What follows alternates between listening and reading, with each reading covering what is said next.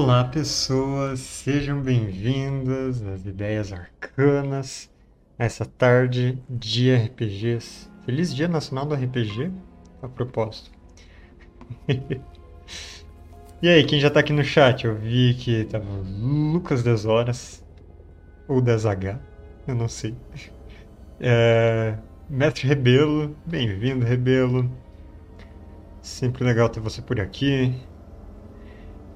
Hoje eu vou jogar Forest Darkness contra os grandes antigos. E eu quero participação de vocês, eu quero que vocês me ajudem a tomar as decisões aqui. A gente vai fazer uma coisa bem peculiar.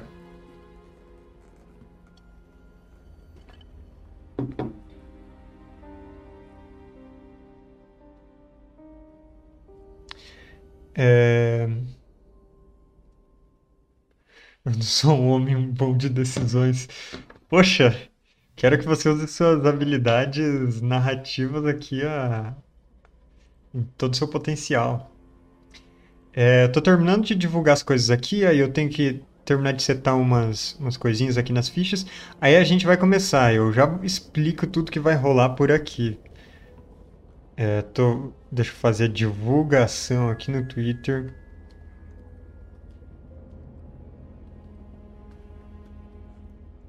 Bora jogar contra os grandes antigos e a Aurora do Horror.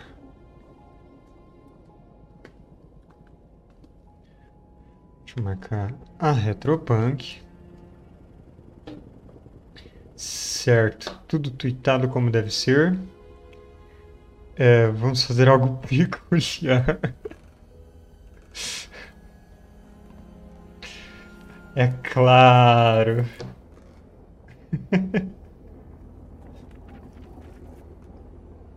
Até hoje não sei se visto cinza ou branco.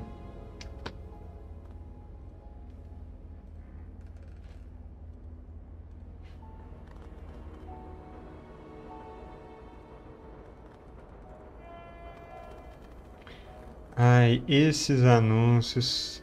Então, saca, eu coloquei mais do que eu devia, com certeza. Uh, deixa eu conferir aqui. Onde que eu controlo esses anúncios, hein?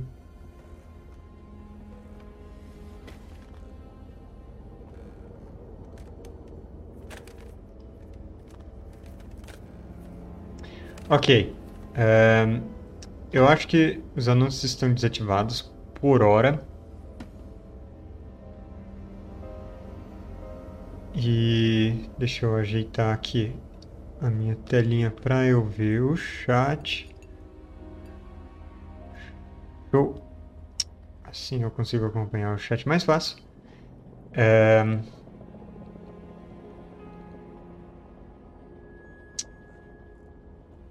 Você tirou os ares só passa manualmente quando sai. É, eu vou fazer isso mesmo. Ai ai. Deixa eu me ajeitar nessa cadeira. Tá bom, o que temos para fazer aqui antes de começar? Eu tô preparando as fichas dos personagens. É... Eu tô primeiro configurando os itens, depois eu quero configurar as magias. E aí a gente pode escolher um personagem e jogar isso. Enquanto isso... Opa, Enquanto isso, eu vou explicando do que se trata esse jogo. Falando em divulgação, já viu as duas novidades da Rebelos? Não, me conte, por que não? Manda aí. É... Peraí. E agora eu tô confuso quais seriam os valores disso. Amanhã Spelljammer e março Star Trek. Olha, eu confesso que eu nunca vi nada de Star Trek, então não tem muito com o que me empolgar, mas Spelljammer é legal. Como é que vai ser? Que nem vocês vão jogar? É tu que vai narrar?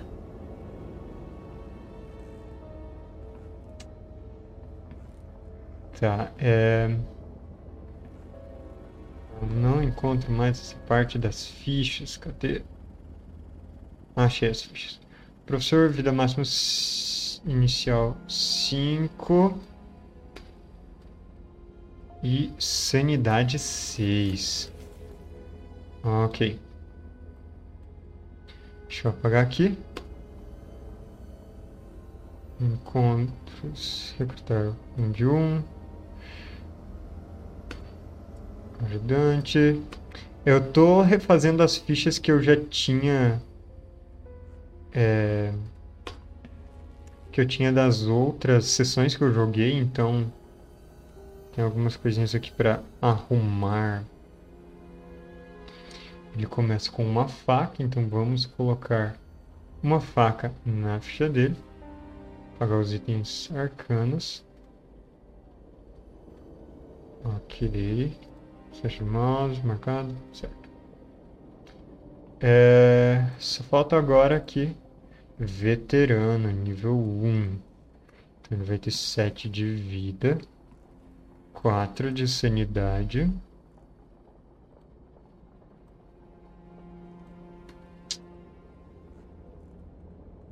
Ok.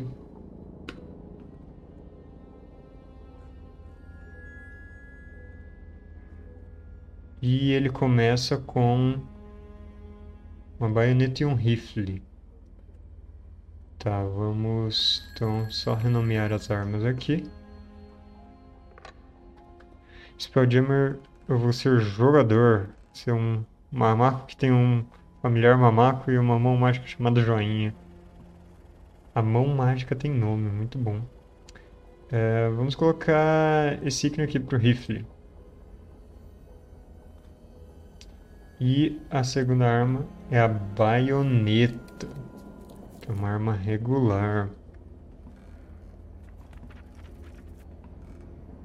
É... O que eu posso colocar de, de ícone aqui? Será que alguma das armas tem? Não. Hum... Vamos só colocar uma pontinha aqui então. É isso. Uma faca estranha. Ficou com uma baioneta. Beleza.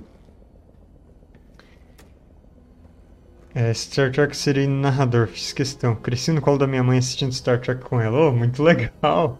Olha só, você tem uma mãe nerd. Impressionante. Certo. Tá me dando sede.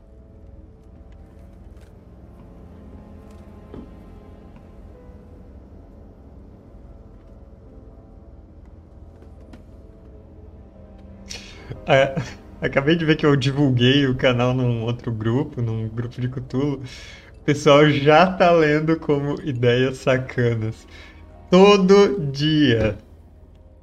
Impressionante. Isso que eu mudei aqui o. coloquei letras maiúsculas para diferenciar.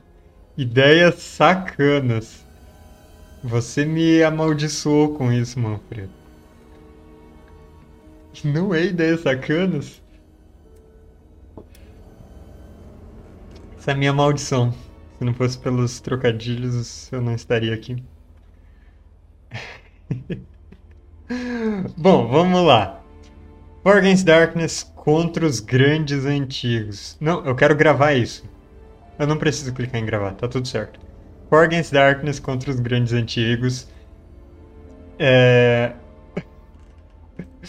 Revelou. Não é possível. Esse é um jogo de RPG solo. É... Ele vai gerando aleatoriamente toda a narrativa, os desafios e tudo mais. E eu vou jogar uma expansão dele chamada Aurora do Horror. Eu traduzi esses dois jogos, tanto o jogo base quanto a Aurora do Horror. É, eles estão sendo o jogo base já saiu pela Retropunk, na verdade, já tem altos vídeos de recebidos por aí, por aí e eu não tenho o meu ainda, o que é um absurdo. Porque eu traduzi o jogo. Mas é, muitas pessoas já têm esse jogo em mãos. E uh, o Aurora do Horror, ele é uma expansão desse jogo. Ele é um uh, uma aventura para um personagem só, com alguns ajudantes em volta.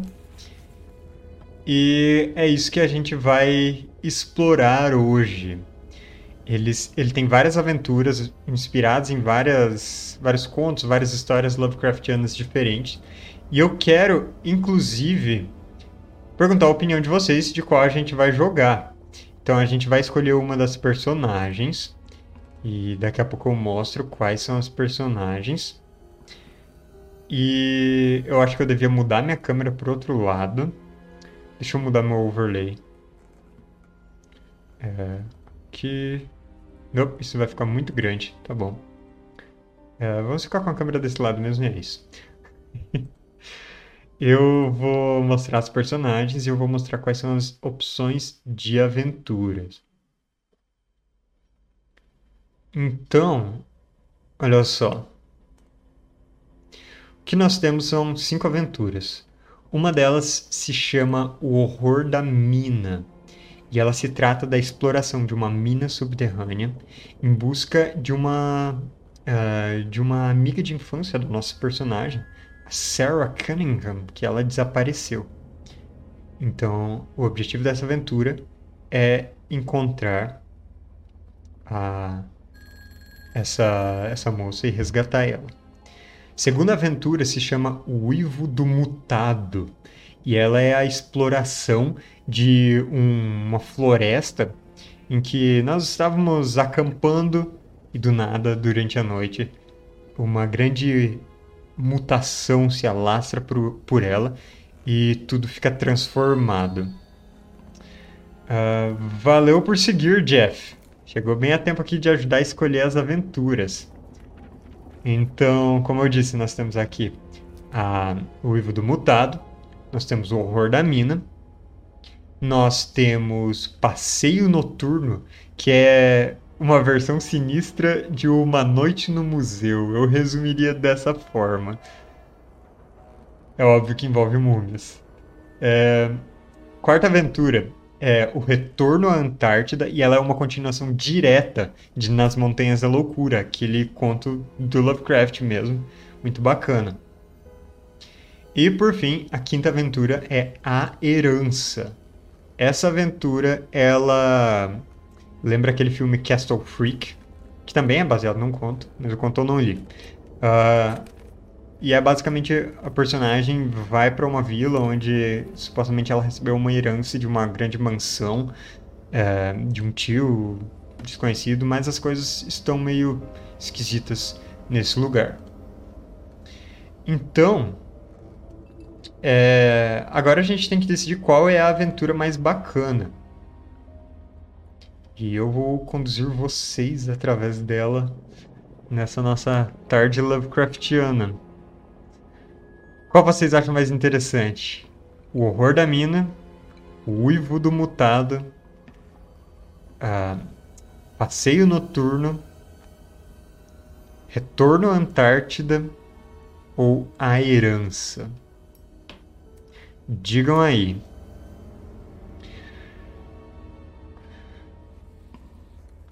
Falando em retropunk, vou ligar agora pro seu chefe puxar a orelha dele. Estou esperando há mais de dois meses a resposta deles. Retorno à Antártida. Um voto para Retorno à Antártida. Manfredo, qual é a sua preferida? Jeff, que chegou agora. Diga aí.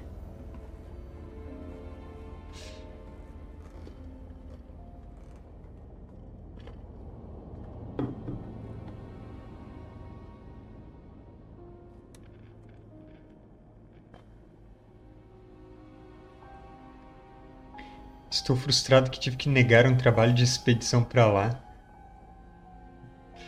Você tá falando na vida real? Ia fazer parte da expedição brasileira à Antártida? Trabalhar com fungos antárticos? Expedição Antártida, dois votos. Então, como a nossa live está com um quórum de duas pessoas no momento, foi, por decisão unânime, Expedição Antártida.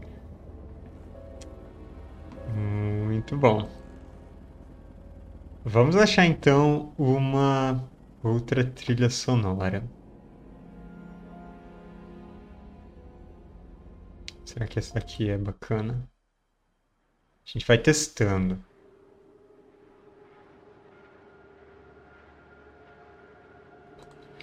Trilha sonora tá boa, vocês conseguem escutar, não tá suplantando minha voz, nada assim. Me deixem avisados. Mas vamos lá, o retorno à Antártida. Primeiro que temos que escolher uma personagem, mas eu vou mandar a introdução aqui da aventura. Aí a gente escolhe.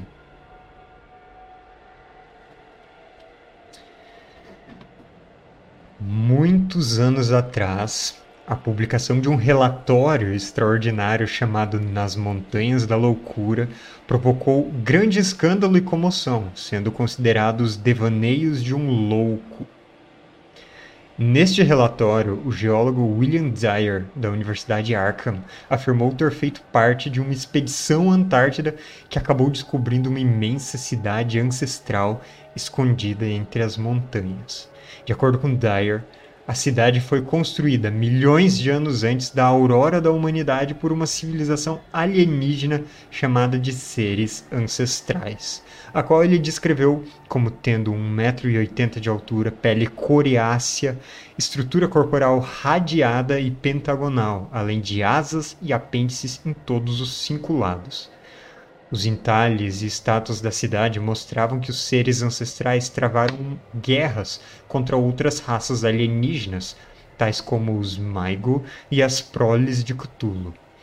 Empregaram grandes pinguins albinos como fonte de comida e usaram bioengenharia para criar uma raça de criaturas serviçais, os gomentos e amorfos Shoggoths, os quais acabaram se rebelando contra seus criadores. Como se isso tudo não fosse fantástico o bastante, Dyer também afirmou que um horror blasfemo e indescritível habita a cidade, e que esse horror, se este horror fosse liberado, destruiria a vida na Terra como a conhecemos. O relatório foi universalmente descartado como ficção e até mesmo republicado em algumas revistas pulp de pouca reputação, Dyer foi prontamente demitido da Universidade Arkham. Ainda assim, logo depois da publicação, a planejada expedição Starkweather-Moore à Antártida foi cancelada sem explicação. Agora, contudo, um misterioso e excêntrico milionário egípcio lançou uma expedição privada para o platô antártico descrito por Dyer. Ele não guardou o segredo de que leva o relatório de Dyer a sério e reuniu uma equipe incomum de especialistas para lidar com a natureza sem precedentes do local. A expedição inclui especialistas dos ramos mais diversos do conhecimento, tais como arqueólogos, professores, ocultistas, investigadores particulares e médiums. Enfermeiras e médicos foram contratados para lidar com emergências. Veteranos e alguns dizem que até mesmo gangsters foram recrutados como guarda-costas. Os rumores dizem que até mesmo alguns espiões governamentais e cultistas redimidos conseguiram se infiltrar no grupo de maneira incógnita. E foi assim que você, a personagem investigadora, se envolveu. E agora a gente tem que escolher nossa personagem.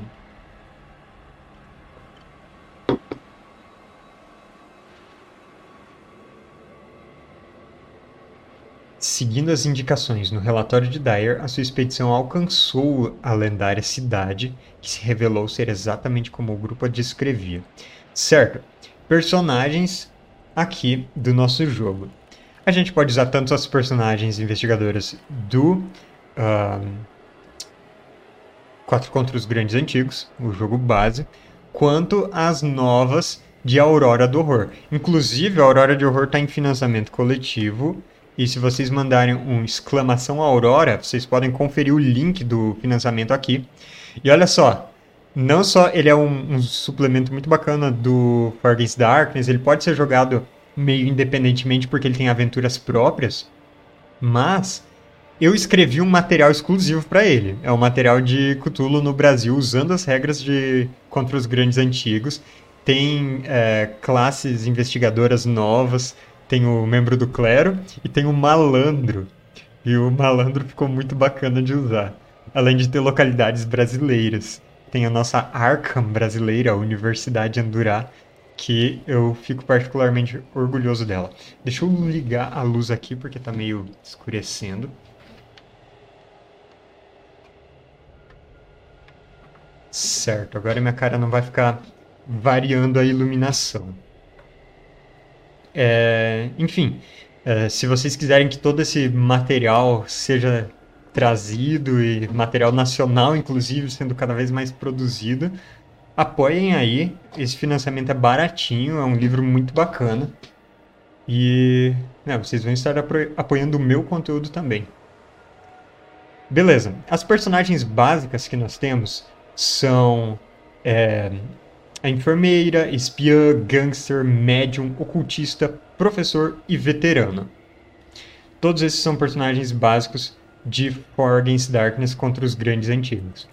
Mas nós também temos a arqueóloga e o cultista redimido. Eu pensei em utilizar a arqueóloga nessa aventura, porque né, faz todo sentido explorar uma umas ruínas antigas na Antártida. Mas vocês podem me sugerir outros para a gente usar aqui. Então, o que vocês acham? Qual que seria a, a nossa personagem investigadora mais adequada para cá?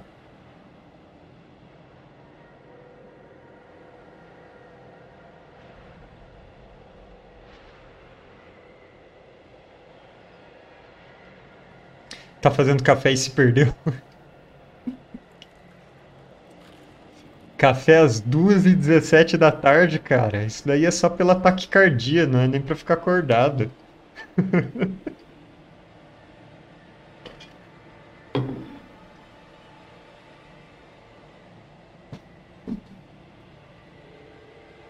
Eu vou puxar a carinha das nossas investigadoras pra cá. Vamos ver. Temos a arqueóloga. Vocês estão vendo? Estão. Alimentação e sono aqui é qualquer coisa. Temos o cultista redimido para escolher. Temos a enfermeira. Eita, por que, que essa, essa galera tá, tá tão grande? Configuração errada dos meus tokens. É. tá, qual, qual que é a diferença aqui, como é que tá isso? Ah, ele tá 0,5, ok.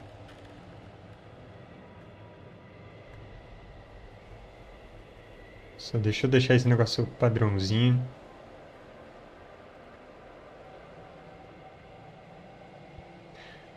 Então aqui, arqueóloga, cultista redimido,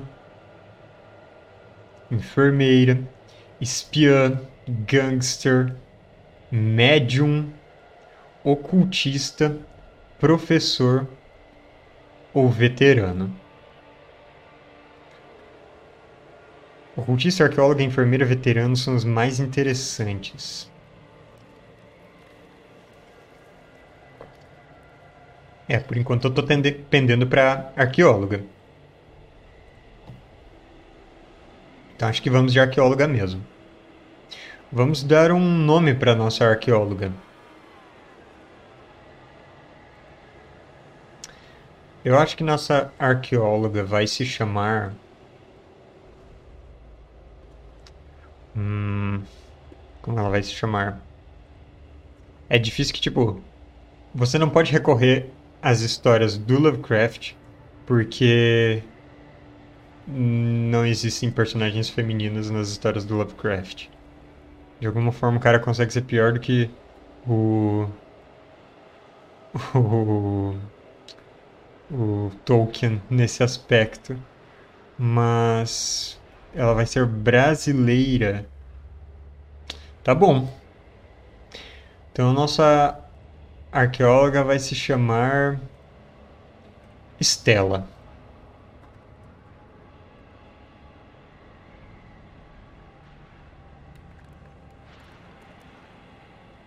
Então.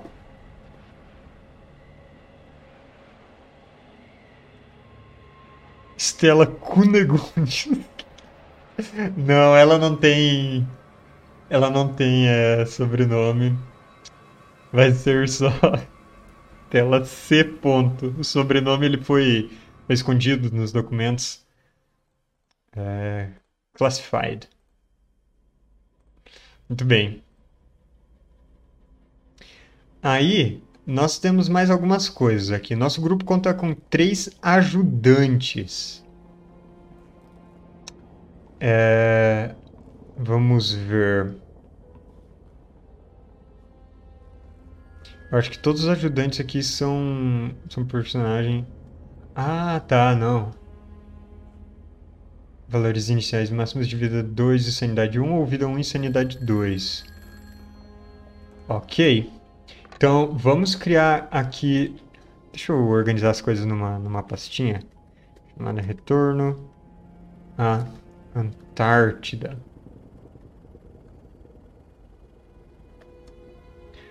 Aí aqui nós colocamos nossa Estela.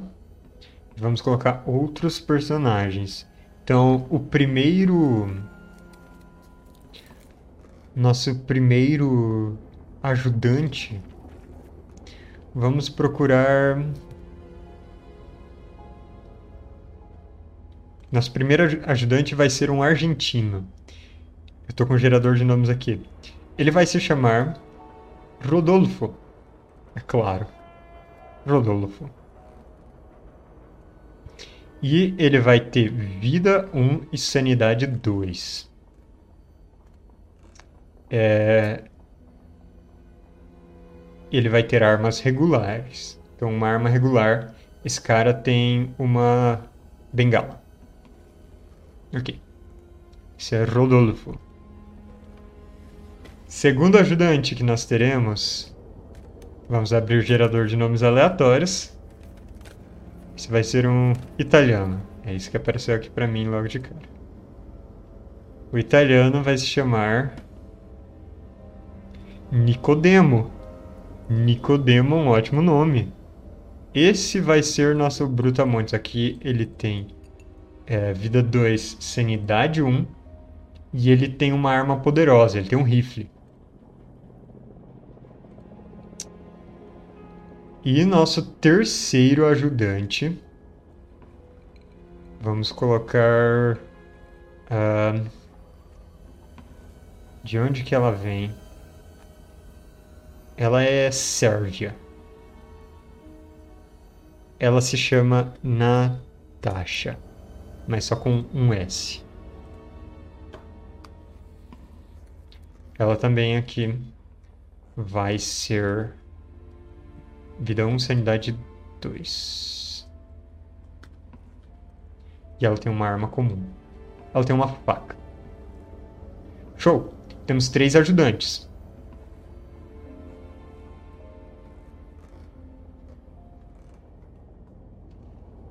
É, vamos ver. Eu acho que esse é o nosso grupo completo. Os ajudantes eles são muito mais frágeis do que os personagens normais, do que a nossa Estela. E eles possivelmente vão morrer, ser substituídos. Então, eu vou acrescentar aqui que temos Natasha. É... Nicodemo e Rodolfo. Ele é vida 1, sanidade 2. Nicodemo é vida 2, sanidade 1. Ele tem um rifle. E a Natasha é vida 1, sanidade 2. Ela tem uma faca.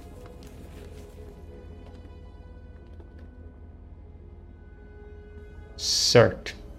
Aqui está nosso resumão.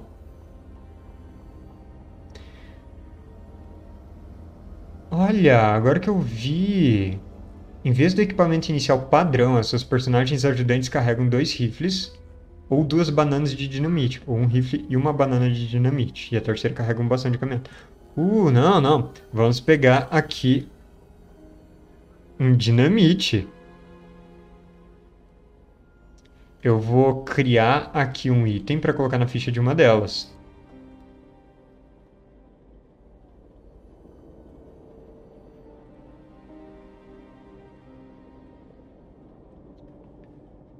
Vamos ver aqui. Armas. Uh, munição? Não. Artilharia? Não. Aqui. Dinamite. Então. Nosso Rodolfo não tem uma bengala, ele tem um dinamite. Deixa eu ajustar isso na ficha dele. Muito show. Ok. Voltou pra trilha de investigador aqui. Gostei. Vamos a... Cadê? Trilhas de Caverna de Gelo. Importante. Rise of the Ancients. Muito bom. Catacombas... Catacombas uh, Shelter from the Storm. Talvez. Vamos colocar aqui. Existential Dread. Ótimo.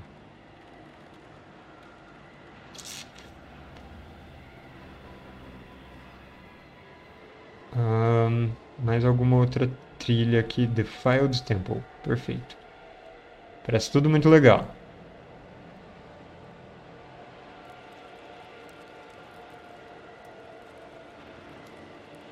Então, agora sim a gente volta para nossa aventura. Seguindo as indicações no relatório de Dyer, a sua expedição alcançou a lendária cidade que se revelou ser exatamente como o relatório a descrevia.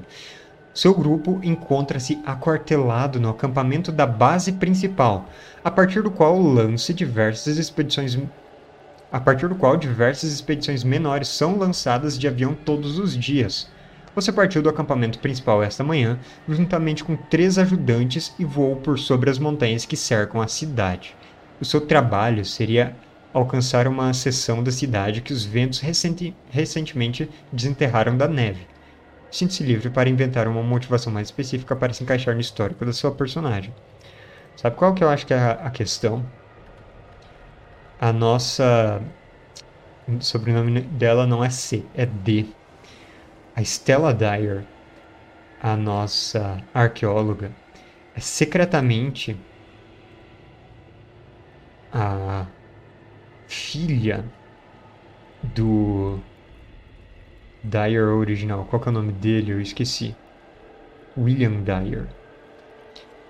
Ela seguiu os passos do pai nessa carreira de arqueologia e sofreu também represálias sociais e acadêmicas quando o pai dela voltou como um louco da Antártida. Ele, como todos os loucos que entram em contato com o mitos de Cthulhu, acabou num hospício onde está até hoje. E a motivação da Estela é recuperar o prestígio acadêmico do seu pai, para que ele não seja mais tratado como esse louco e talvez realizar aquilo que ele mesmo não pôde fazer. Isso é bacana. Você aterrissou nos arredores de um agregado ciclópico de estruturas de alvenaria preta que parecem zombar de todas as leis da geometria. Uma tempestade de intensidade e brusquidão quase sobrenaturais, contudo, começou assim que você aterrissou, mal dando tempo para você encontrar abrigo em uma construção próxima antes que o vento cruel matasse a todos. Você não tem dúvidas de que a tempestade destruiu o seu avião a essa altura, tornando impossível retornar ao acampamento. Você terá que esperar a tempestade terminar na esperança de que alguém venha resgatá-los. Enquanto espera, você decidiu explorar este local grotesco usando um mapa preparado com base no relatório de Dyer. A câmera em que você está tem uma abertura no chão através da qual você pode descer, descer para a parte 1 no mapa. Você vence se conseguir voltar para casa. E agora, estamos no retorno à Antártida. Nós temos um mapa para ir explorando.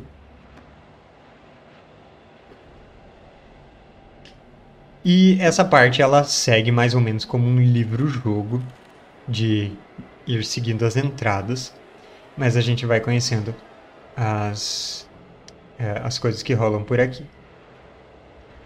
Tá, já fizemos a preparação e agora obstruções. A construção que você está explorando parece estar prestes a desabar.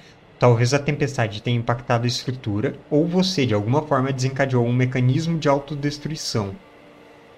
Toda vez que você adentrar uma localização, role um D6. Em um resultado 1 a 3, marque uma porta aleatória na sua localização, considerando uma obstrução a partir de agora. Você não pode passar por uma obstrução. Você pode remover uma obstrução descartando uma banana de dinamite como uma ação livre. Uma obstrução que foi removida usando dinamite pode se tornar uma obstrução novamente mais tarde. Se as obstruções tornarem impossível para você sair de uma localização, você perde o jogo. Ok. Vamos lá.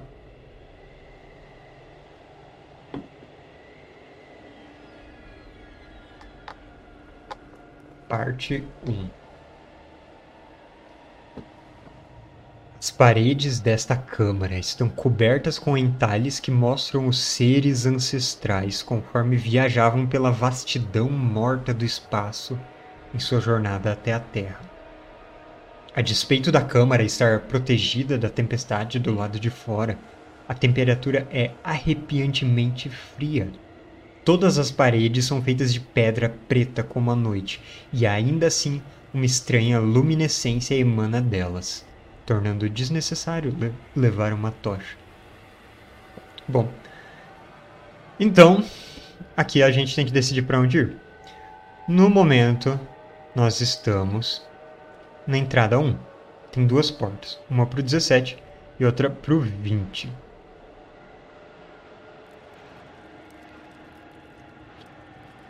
Olha só, esse lugar é, é todo confuso. Essas portas não fazem sentido nenhum. Bom, vamos aqui pro 17. Nós temos esse mapa aqui e eu tenho que dar um jeito de escapar. Vocês podem sugerir para onde a gente vai em seguida, uh, conforme as coisas forem rolando aqui. Cartas estelares foram esculpidas em todas as paredes dessa sala, mapeando sistemas estelares que nenhum membro do seu grupo reconhece. No centro da sala há uma estranha estrutura. Ela tem a aparência de um grande prato feito de metal, com um domo de material vítreo no topo. Isso é um disclosure. O interior da estrutura, quando você olha pelo domo é particularmente oco, com espaço o bastante para conter dois ou três seres ancestrais. Padrões complicados de alavancas e botões cercam o interior da área oca, lembrando você de um painel de controle de um avião. Seria essa estrutura uma sala de recreação, uma câmara médica, um veículo? Certo. Então, é, eu vou fazer anotações Registro da expedição Antártica. Entrada 1.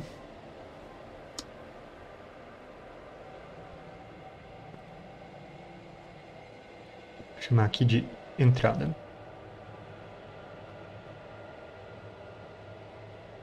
E tinha é,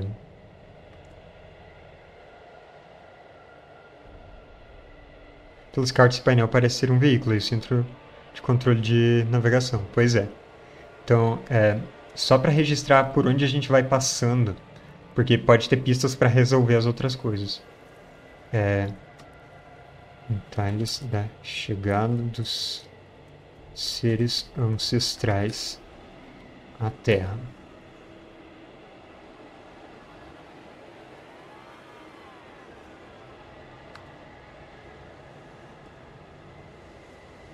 Beleza, essa é a entrada 1. Agora nós temos também a 17, vai ser veículo. Veículo de metal com domo de vidro no topo. botões e alavancas de controle.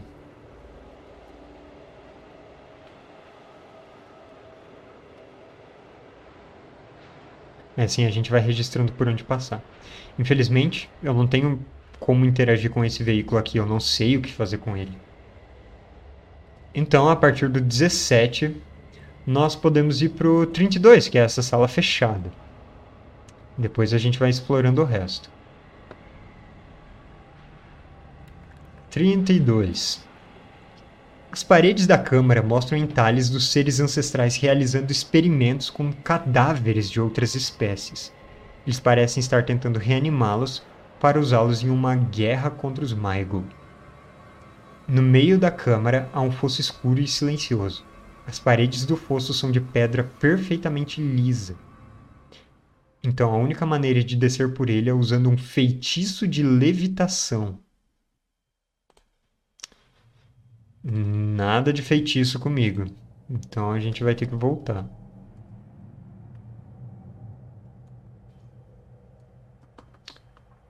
Que vamos chamar essa entrada de o fosso. Eles representam a guerra. Os seres ancestrais. Os magos. Fosso escuro. O centro única maneira de descer é pelo um feitiço de levitação. Eu imagino que aqui os outros ajudantes, pessoas da ciência, exploradores, eles estão pensando, nossa, qual a maneira de descer? E a nossa investigadora, a Estela, ela diz que bom, uma corda não daria conta. Então, certamente, isso daqui foi usado, foi, foi feito para ser deslocado por meio de movimentações, levitações de alguma ciência antiga ou arcana. E os outros investigadores olham para ela com tipo uma cara de o que, você está falando? E ela fala que as cartas. Bom, algumas cartas que o público não teve acesso, alguns conhecimentos da expedição anterior poderiam mencionar esses feitiços. Então vamos ficar de olho para isso. Certo, eu acho que não tem nenhum prejuízo se eu simplesmente voltar uma câmara. Ah, e eu esqueci. Eu tenho que rolar um D6 aqui. Se eu rolar de 1 a 3, ela se torna uma obstrução. Vamos lá. 5. Ela não se torna uma obstrução. É, agora, deixa eu conferir dessa câmera 17 de antes. Se ela tinha uma obstrução. 5 também. Não teve obstrução. É, ah, não tá aparecendo pra vocês porque minha imagem tá, tá bloqueando ali em cima. Legal. Daqui a pouco começam a aparecer os resultados. Deixa eu jogar mais um, um D6 só pra ficar embaixo da minha cama. Mais um D6, mais um D6, muitos D6. Pronto, agora vocês enxergam. Legal. Então, a partir daqui, vamos para a câmera 25. E vamos ver se alguma entrada dela se torna uma obstrução. 6. Até agora, nenhuma obstrução no mapa. Câmara 25. Assim que você passa pela porta, um monstruoso grupo de figuras alienígenas se materializa no meio do lugar. Eles são figuras crustáceas de tamanho humano com asas, antenas e elipsoides convolutos onde deveria haver uma cabeça. Pelos entalhes que você viu e pelo relatório de Dyer, você percebe que esses são os Maigol, que eras atrás travaram uma guerra contra os seres ancestrais. Flutuando no ar e se movendo em silêncio sinistro, eles flutuam na direção do grupo com intenções ameaçadoras. Todos testam sanidade 3. Tá, começar com minha investigadora. Sanidade dela. 3 passou. E agora fazer uma jogada para cada um dos nossos ajudantes. Nós temos a Natasha, o Nicodemo e o Rodolfo. Vai ser nessa ordem. Natasha teve uma falha. Nicodemo teve outra falha. E Rodolfo teve um sucesso. Então a Natasha vai de 2 para 1 um de sanidade. Ela começa a gritar em pânico. O Nicodemo, ele só tinha um. E instantaneamente ele sai correndo, larga o rifle dele onde estava e ele nunca mais é visto, saindo correndo pelas outras câmaras. A gente escuta algum estrondo, um desabamento, alguma coisa acontecendo longe. Já perdi o meu ajudante mais forte que eu tinha. Putz.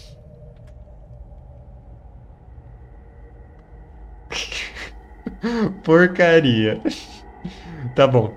É, eu vou passar o rifle dele pra para Natasha aqui.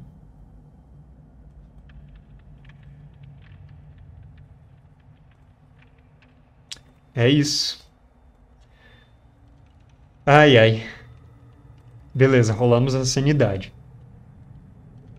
Era 25, né? Você sabe que os Maigo vão atacar, mas ao menos tem tempo de se preparar. Decida todas as ações que os membros do seu grupo irão realizar na primeira fase de ataque. Então vá para entrada 4. Certo. A galera restante vai atirar nesses Maigo. Então a Natasha pega o rifle, já mira é, nessas criaturas. Uh, o, o Rodolfo, ele vai ficar com a faca dela. É isso que ele tem. Porque ele não vai jogar o dinamite neles. O dinamite vai ser importante pra gente abrir as portas. E a Stella também tem armas de fogo. Também pega uma, um revólver começa a descarregar na direção deles. Estrondo de de tiro aqui. Vamos para a entrada 4. Conforme os Maigo entram, vocês lançam todos os ataques que prepararam. Contudo, os ataques passam através dos corpos dos alienígenas, como se fossem meras miragens polares. Descarte todos os feitiços e itens ou armas de uso único que você comprometeu a esse combate. Por sorte, eu não comprometi o dinamite. Os ataques dos Maigo também não têm efeito sobre o grupo, você não poderia estar mais atordoado do que ao perceber que esses monstros são algum tipo de imagem incorpórea flutuante. Eles lembram você dos filmes modernos, mas com uma verossimilhança tridimensional completa. Alguma tecnologia invisível dos seres ancestrais deve tê-los projetado no ar. Seria uma forma de entretenimento, um instrumento de treinamento, um documento histórico? Este estranho espetáculo de luzes se repetirá toda vez que você adentrar esta localização. Um membro do grupo pode recuperar um ponto de sanidade perdido no teste anterior, caso tenha perdido e ainda esteja são. Porcaria! Membros insanos do grupo não retornam. Então, a Natasha recupera a sanidade perdida, mas o nosso. o Nicodemo, o nosso guarda-costas aqui, ele ficou insano.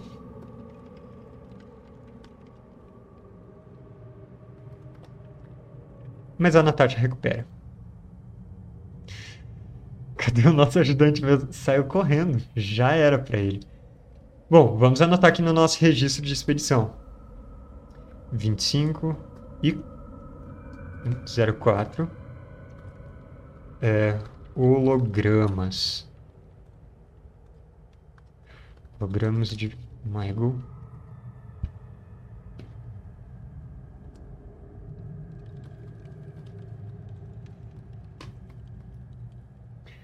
Hologramas de Maigo parece que vão atacar, mas são inofensivos. Nicodemo, nosso guarda-costas italiano, teve um surto, atemorizado e desapareceu. As câmeras profundas. Eu vou colocando aqui na ordem. Muito bem. A partir daqui, eu quero voltar aqui para baixo. Para a câmera 20.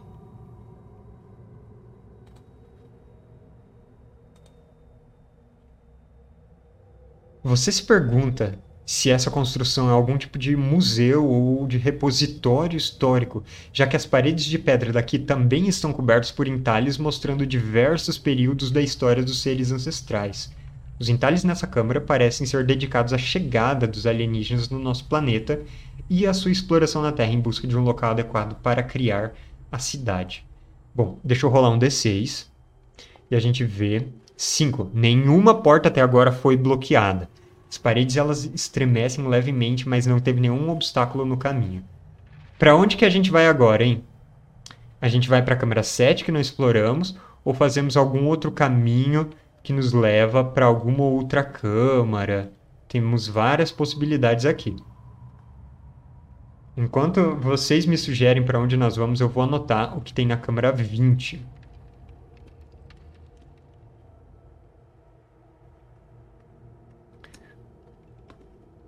mais entalhes.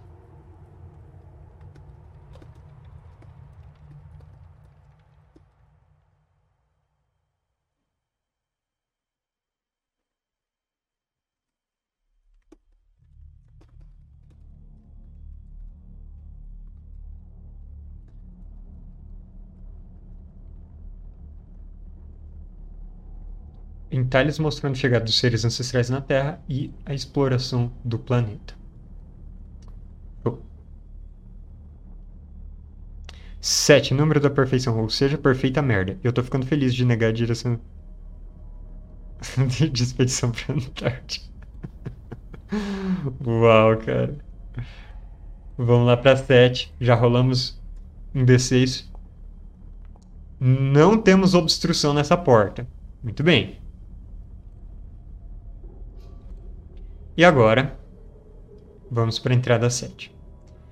Este quarto está estranhamente inundado pela luz e calor vindos de uma porta que não foi marcada no mapa. É quase como se o outro lado da porta não fosse outra seção deste local congelado, mas um lugar completamente diferente. Seria este um dos portais conectados, conectando mundos dos quais você ouviu estranhos rumores e lendas? Se você decidir passar pelo portal, todos os membros do grupo testam sanidade 3, então siga para 23. Caramba, olha só. A Estela acha que nós temos que explorar mais, nós temos que achar mais uh, evidências e, e achados arqueológicos aqui nessa, nessas ruínas. O que os outros membros do grupo, no caso o chat da Twitch, acha? O que a Natasha e o Rodolfo acham que temos que fazer? Também acho que devemos pesquisar mais, justo. Então é isso, chat. Eu vou anotar. Que 7 temos um portal.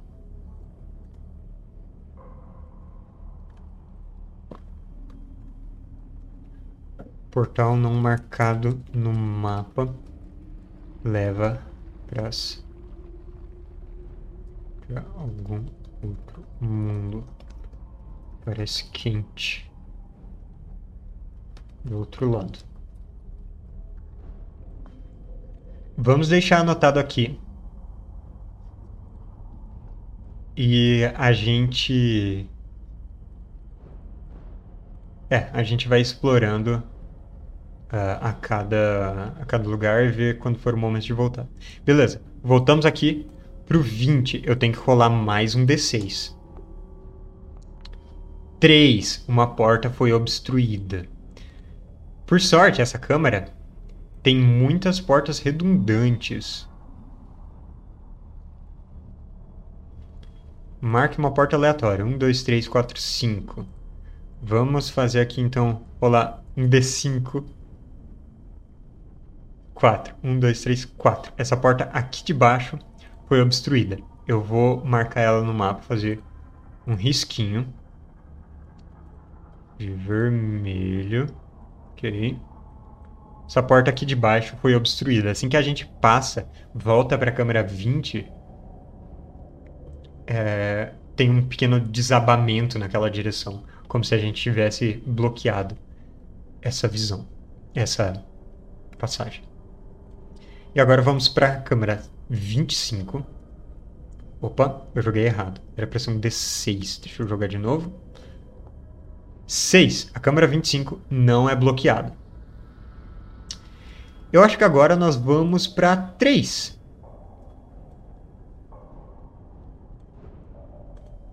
E a gente vê o que tem aqui. As paredes dessa sala espaçosa estão cobertas por entalhes sobre a construção da cidade, realizada pelos seres ancestrais com a ajuda de pterodátilos com asas vastas e outras criaturas bioengenhadas. Outros entalhes mostram seres ancestrais exterminando mecanicamente diversas criaturas que haviam sido criadas, mas que se revelaram inúteis para seu propósito. Ok. Vamos colocar aqui 03. Vai ser a sala das entalhes de criaturas. Entalhes mostrando criaturas bioengenhadas. Pterodátilos e a exterminação de criaturas inúteis. Ok.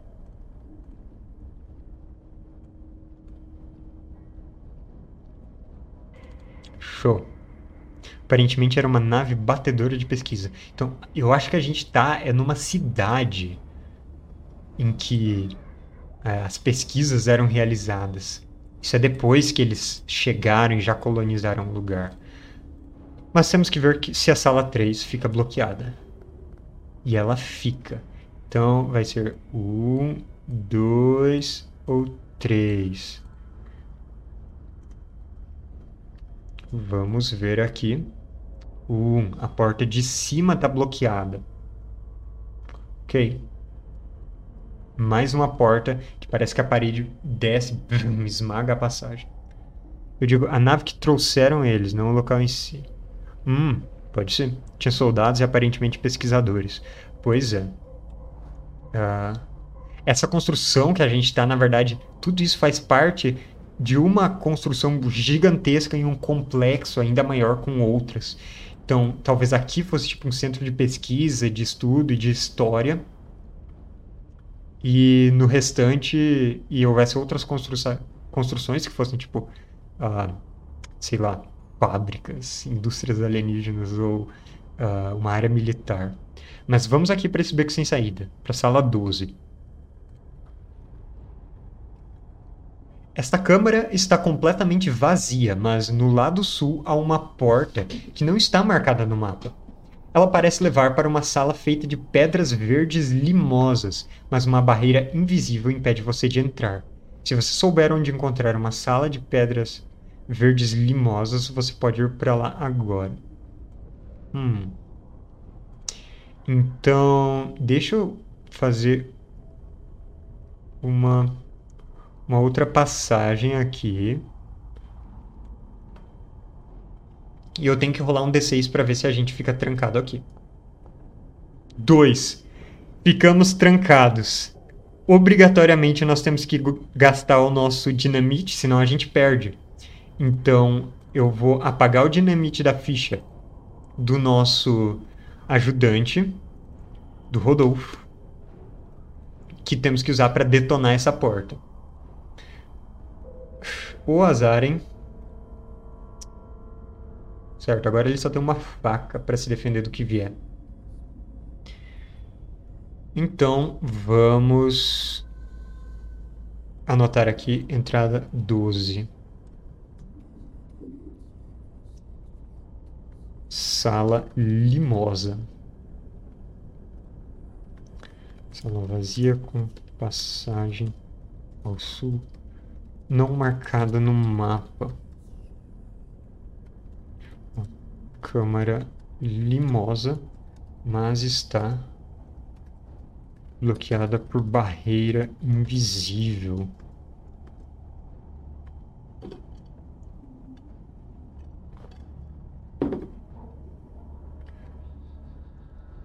Ficamos trancados na câmara e precisamos usar dinamite para abrir.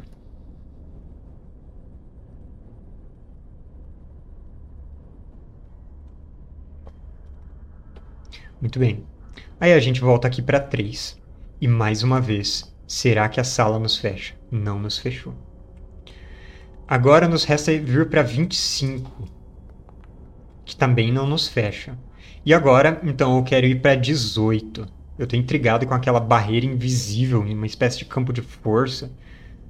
Resta saber se é algo eletromagnético, se é algo mágico ou algo assim. Mas vamos lá. As paredes dessa câmara estão cobertas por alguns dos entalhes mais chocantes que você viu até agora, pois eles representam coisas terrenas que não existiam na época em que a cidade ancestral foi construída. Trens, carros, navios a vapor e as silhuetas familiares de construções como a Torre de Pisa ou o Taj Mahal. Um painel mostra a imagem de um humano de aparência insana escrevendo um livro volumoso. Você se pergunta se este seria uma representação de Abdul al-Hazred, escrevendo o Proibido Necronomicon, no qual ele descreveu a cultura dos próprios seres ancestrais. Teriam esses alienígenas viajado no tempo e visitado eras diferentes? Ou poderiam eles ver o futuro? E teria Al-Hazred, em sua loucura, avistado seres o observando? Enquanto pondera essas questões, a personagem investigadora nota um pequeno entalhe que parece representá-la com detalhes arrepiantes. A figura entalhada da personagem é mostrada explorando esta mesma câmara e olhando com horror para uma imagem menor de si mesma. A personagem testa sanidade 5, conforme pensamentos alarmantes sobre a sanidade, sobre a natureza ilusória do livre-arbítrio se assentam. Considere esta câmara vazia pelo restante do jogo. Ok.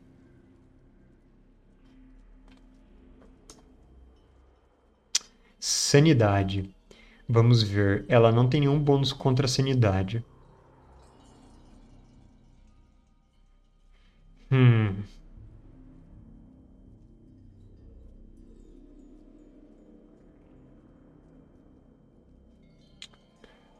Ok. Quatro. Eu falhei. Eu sofro um dano de sanidade. Tô com 4 de sanidade agora. Então eles claramente têm conhecimento do futuro. Pois é. Vamos anotar aqui 18 detalhes do futuro. Sala com entalhes perturbadores. Escrevendo coisas contemporâneas. Um deles mostrava Stella D. Observando um dos próprios entalhes.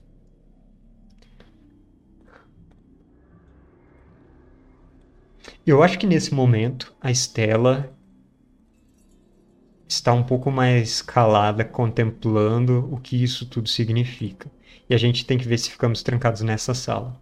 2. Mais uma porta é bloqueada. Porcaria. Porta 1 um ou porta 2? Vamos jogar. Par vai ser a de cima, ímpar vai ser a da direita. A da direita é bloqueada. E nós não temos mais dinamite. Só temos uma passagem agora. E para a sala 29. Só quero conferir uma única regra aqui, pessoal. Então, conforme nós estamos explorando para a única passagem que nos resta nessa ruína Antártida, eu quero fazer um intervalinho, um minutinho só. Aí a gente já volta com essa exploração, beleza? Estamos de volta. Um gole d'água.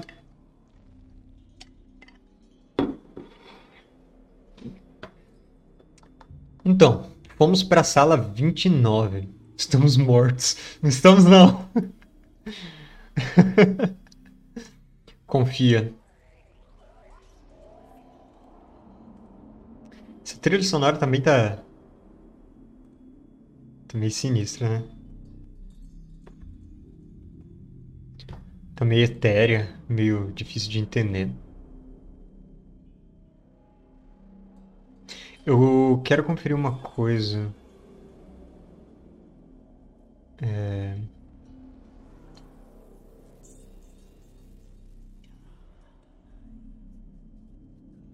Vamos ver.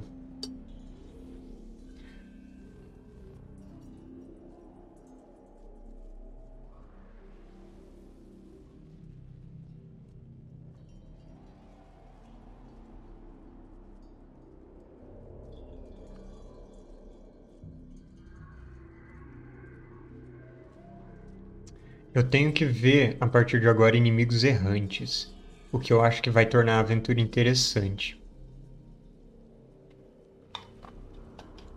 Ok. Eu tava. Eu tinha esquecido disso. Vamos lá. Sala 29.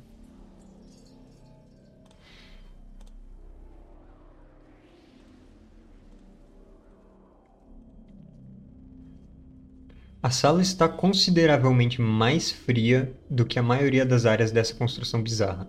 Você tem uma sensação sinistra de que uma estranha onda de frio pernicioso irradia do oeste.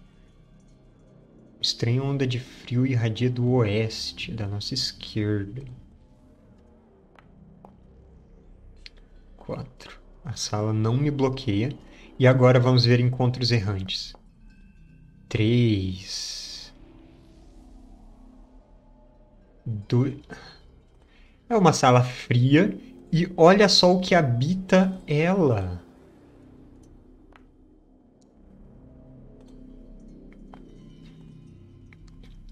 Em um ninho de. Ou melhor, não. Quando a gente adentra essa sala sentindo esse frio, o grupo até demora um pouco para perceber. Mas tem quatro silhuetas grandes, maior do que a gente. Pinguins albinos grotescos, monstruosos. Eles estão devorando, reunidos em torno dessa. Uh, em torno do cadáver do nosso colega que desapareceu, em torno do Nicodemo. Ele foi devorado por essas criaturas. Eu tenho que enfrentar eles eles automaticamente têm iniciativa. Eles são vermes nível 2. Então. Vamos. Bom, a Estela coloca nosso. Nossos outros investigadores para trás, porque eles são muito fracos, só tem um de vida. Então, ela vai possivelmente receber todos esses ataques. Deixa eu rolar aqui um D6. Essa é a defesa dela. Um, ela passou. Outra ela passou. Eles são só nível 2. Outra ela passou, última ela passou. Ela consegue manter eles afastados com o chicote que ela tem, estalando no ar, igual o Indiana Jones mesmo. E aí ela atira em um deles. Ela tem uma arma poderosa, então é um D6 mais um o ataque. Dá 4. Ela atira em um deles e ela tira na garganta, trespassa, acerta o olho do outro. Esse que acertou na garganta, ele começa a fazer um grasnado horrível e tomba, é, se virando no chão. E o outro, cegado, ele começa a correr para outra sala. Dois foram eliminados. Agora é a vez da Natasha, que pegou o rifle do nosso outro investigador, do Nicodemo desaparecido. O rifle também tem mais um, que ela tira um crítico. Então, de um 7 vai para 10 no total. Isso com uh, um tiro de rifle, ela trespassa um pinguim gigante, atira o outro. Eles todos morrem. Todo mundo ficou ofegante. O Rodolfo, ele tá ali assustado, segurando uma faca na mão. E uh, esse foi nosso encontro errante. É... Tá aí o nosso ajudante, pelo menos sabemos onde ele está. Exatamente. Prefiro ter achado ele morto do que a mente dele modificada e o cara nos atacando do nada. que bom que eu tirei isso do caminho, né? Me beneficiei. É... Se eu tenho disponibilidade domingo pela manhã quinzenalmente, eu diria que sim. Me conta mais. Ou me manda no, no privado. Pela manhã eu tenho.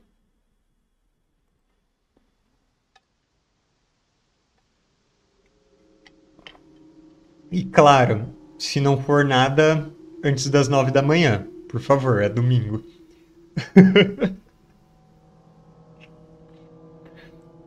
10 às 13 meses de Star Trek.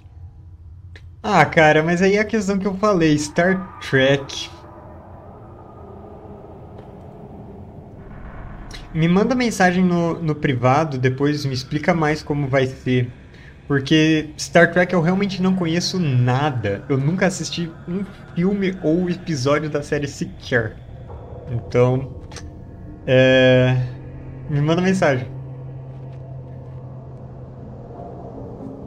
É. Beleza. Onde que a gente parou?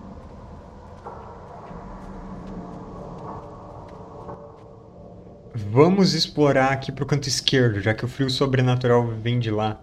Eu só vou marcar o que a gente encontrou nessa nossa sala. Então, qual que era essa entrada? Essa é a 24? Não. Essa é a 29. 29. Sala fria.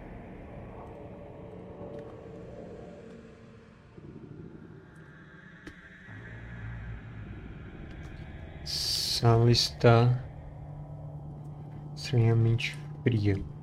Frio parece vir do oeste. Pinguins monstruosos albinos devoraram nosso colega Nicodemo. Nós os espantamos. Ok. Temos aqui a sala fria. Vamos agora para a sala 24. Saudade de jogar com vocês, não me chamaram mais. Ai, a gente andou com umas dificuldades para marcar sessão, para falar a verdade. Eu tive uns problemas com o notebook, aí eu acabei não chamando ninguém de fora do nosso grupo para jogar. Eu cancelei umas lives de, de Blades in the Dark que eu tava fazendo. Acabou que a gente terminou essa história em off, tipo, sem, sem transmitir. Só que agora eu quero voltar a fazer mais lives mesmo. E inclusive eu tô com uma segunda tela, é por isso que eu não fico olhando pra câmera o tempo todo. E por isso eu eu tô conseguindo fazer mais coisas. E agora acho que eu consigo te chamar para algumas coisas daqui para frente. Muito bem. Sala 24. Ah, eu quase certeza que eu não rolei para ver se a porta da, da 29 estava bloqueada. Vamos ver aqui. 4 não estava. Entramos na câmara 24. Por algum motivo inexplicável, a temperatura dessa sala está particularmente mais fria do que as salas anteriores. Tanto que até mesmo respirar parece ser apunhalado parece com ser apunhalado no peito por adagas de gelo. Os entalhes nas paredes mal são distinguíveis, cobertos por uma fina camada de gelo. Todos os membros do grupo devem se defender contra um ataque de nível 2 para considerar os efeitos mortais dessa frieza sobrenatural. A porta de pedra a oeste está coberta por gelo espesso, um perigo presságio da área ainda mais fria atrás dela. Tá. Vamos lá. Da Natasha, do Rodolfo e Aliás, da Estela, depois da Natasha, por fim do Rodolfo, nossos jogados. Natasha consegue. Aliás, Estela consegue. Agora sim, Natasha também. Rodolfo, por fim, também. Era só dificuldade 2. O isolamento da sala deve ser quebrado ou uma câmera fria para guardar amostras. Pois é. Vamos anotar aqui. Vamos ver se alguma, alguma porta ficou bloqueada porcaria, ficou. Então eu vou jogar um dado. Se eu tirar par é a da esquerda, se eu tirar ímpar é a da direita. E eu possivelmente fico trancado aqui dentro. A sala. Hum. Isso, a sala 10 parece ser ainda mais gelada. A 29 era fria, a 24 é um frio opressor e a 10 ela tá até meio coberta por gelo. Par. Olha só, eu A sala 10 está bloqueada. Eu não vou nem conseguir entrar nela para descobrir o que tem. Porque eu rolei aqui um bloqueio na porta. Eu não tenho dinamites para romper. Eu não posso continuar. Então a gente não vai descobrir o que tem atrás da sala 10. Você ia sugerir nem abrir? É. Assim, eu imagino que seja algo importante. Talvez tenha algo conservado atrás dela. Mas difícil saber. Então vamos anotar aqui. Sala 24. Como eu coloquei sala fria, eu vou colocar nessa sala gélida. O opressor toma essa sala. Entrada para câmara. 10 está tão congelada que nem conseguimos passar. Provavelmente é a câmara fria de amostragem. Abrindo pode descompressar e libertar o que quer que tenha lá dentro. Mas e se tiver algo que vale a descoberta? E se tiver algo que vale o risco? Eu gostaria que ela tivesse aberta, infelizmente não tem como chegar. Agora a gente vai para 29. Como voltamos para uma sala que já tínhamos explorado, nós temos que rolar de novo o dado para ver se ela bloqueia alguma porta. E ela bloqueia. Então vou rolar um D6. 1 e 2 é a da esquerda, 3 e 4 é a de baixo, 5 e 6 é a da direita. 1 e 2. Então a gente sai dessa câmara e a porta fica congelada. A gente não vai ter como voltar nem para 24. Acho que agora nos resta vir para essa encruzilhada. Minha mãe fala, mas vale um covarde vivo do que um herói morto. Sua mãe ouviu muito Raul Seixas, então. Não sou besta pra tirar onda de herói. Sou vacinado, eu sou cowboy. Vamos pra sala. É... Ah, não, pera aí. Tem mais uma coisa dessa outra câmara, que são encontros aleatórios. Cinco. Porcaria. Pinguins albinos grotescos de novo. Mais deles voltaram. Dois de seis pinguins albinos grotescos. Quatro. Um bando do mesmo tamanho dos outros.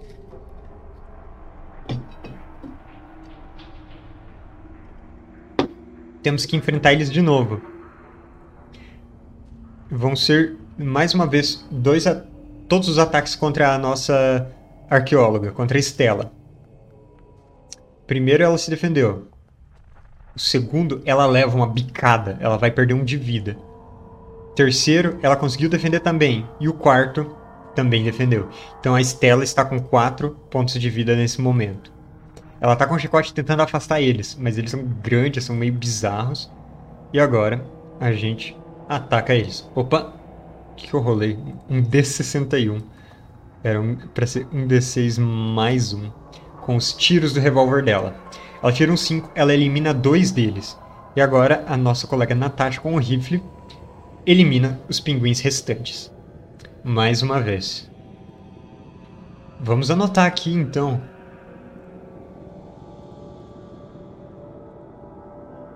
Que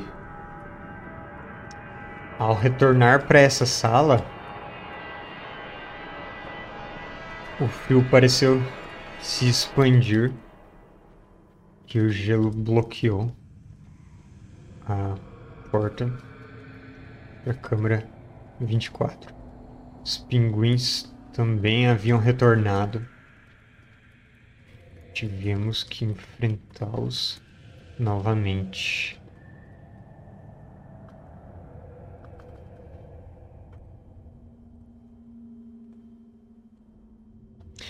Nossa, agora eu tô pensando, será que ficaria legal fazer uma roteirização, um, uh, uma romantização desse dessa nossa jogada aqui?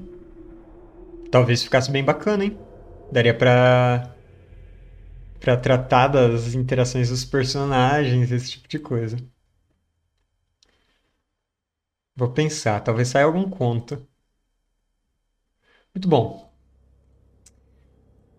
nós fomos aqui para a sala 6. E agora, a forma peculiar desta sala parece o resultado da predileção dos seres ancestrais pelo número 5, provavelmente devido ao formato pentagonal de seus corpos e o arranjo de seus órgãos em conjuntos de 5.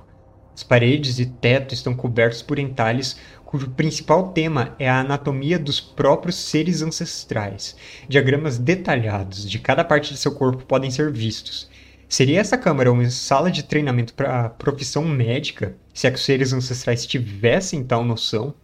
Seria essa uma forma de arte, um repositório para preservar conhecimento da espécie após sua extinção? Não parece haver maneiras de responder essas perguntas. Tô achando incrível ter negado o trabalho, isso sim. Brincadeira, acho que ficaria legal. Né? Registros de expedição. Ficaria bacana. Então vamos anotar aqui. 06 é a sala estrelada. Olha só. Agora que eu. Como as coisas se encaixam de maneira inconsciente a temática geral dessas ruínas é o formato estrelado, pentagonal, devido ao formato estrelado dos próprios seres ancestrais.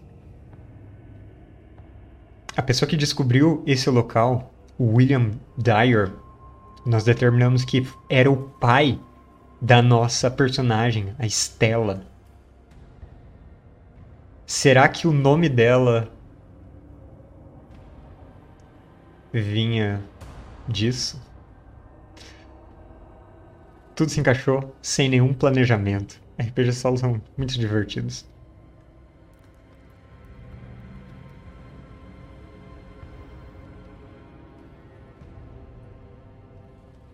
Então essa é uma sala com formato estrelado com entalhes mostrando a anatomia dos seres ancestrais.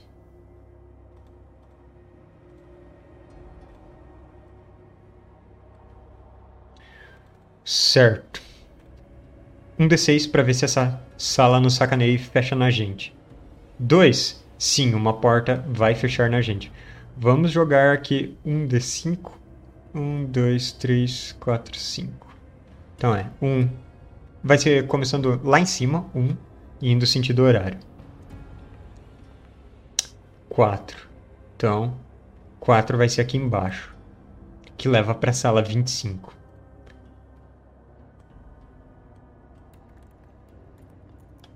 Mais uma porta. Ela é fechada quando com um estrondo a parede vum, parece se mover fechar. Ela não se chama Cunegundes Manfredo. Esse, ou talvez esse seja o sobrenome brasileiro dela. Acho que podemos viajar um pouco mais. Teria achado engraçado que tu não viu que eu digitei expedição, que é o que está no nome do documento. Ah!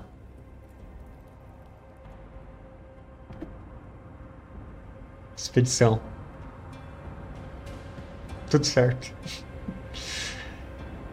Certo. A gente ainda não sabe como abrir essa sala e ainda não sabemos o que aquele tal portal significa lá embaixo. Não sabemos para onde a 12 vai e não sabemos o que vai dar na 7. Então eu acho que a gente vai ter que entrar mais fundo aqui. Vamos para a sala 33. Talvez ela seja uma híbrida desses seres ou mesmo uma das criaturas mecanicamente modificadas pelos seres. Foi ela que se viu naquela sala? Sim, foi ela que se viu naquela sala, naquele entalhe. Ela ainda tá com muita sanidade para começar acreditar nesse tipo de coisa. Ela tá com 4 de 5 de sanidade. Ela está um pouquinho abalada. Fica, ó, não. Não, não é isso ainda. Tá tudo certo. Para de colocar coisa na cabeça da Estela. Isso talvez seja um, um truque psicológico fazendo ela se ver lá, mas não tem um entalhe dela de verdade. As paredes dessa sala estão completamente cobertas por padrões regulares e espremidos de símbolos abstratos. Uma linha de cinco colunas pentagonais divide a sala em duas seções de tamanho similar. As colunas são feitas de pedra colorida e representam de fato as coisas mais coloridas que você já viu no interior da construção. De oeste para leste, as colunas são das cores carmim, lilás, esmeralda, água marinha e rubi. Isso são muito específicos. Elas também estão cobertas por entalhes abstratos. Seriam esses padrões de linhas uma forma de escritas, um sistema de notação musical ou matemática, puramente decorações abstratas? E haveria um significado para a cor e disposição das colunas? A não ser que você encontre uma maneira de resolver o mistério dessa sala, não há nada para fazer aqui. Tá. Então, 33, Sala das Colunas.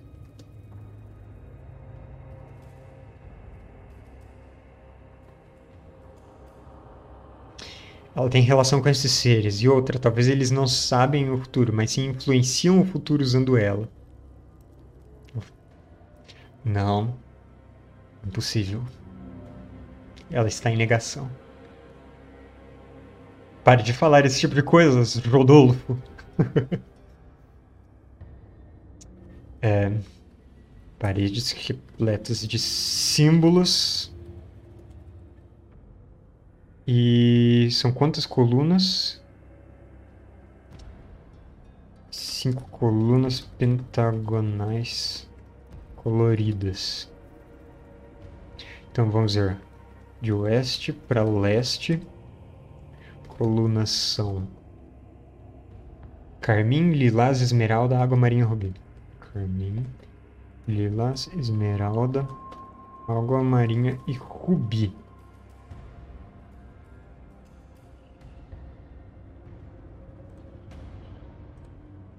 Ok. E rolamos mais um D6.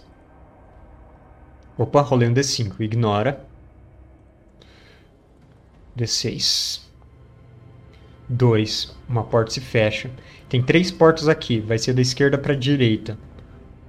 3. Vai ser a porta do meio.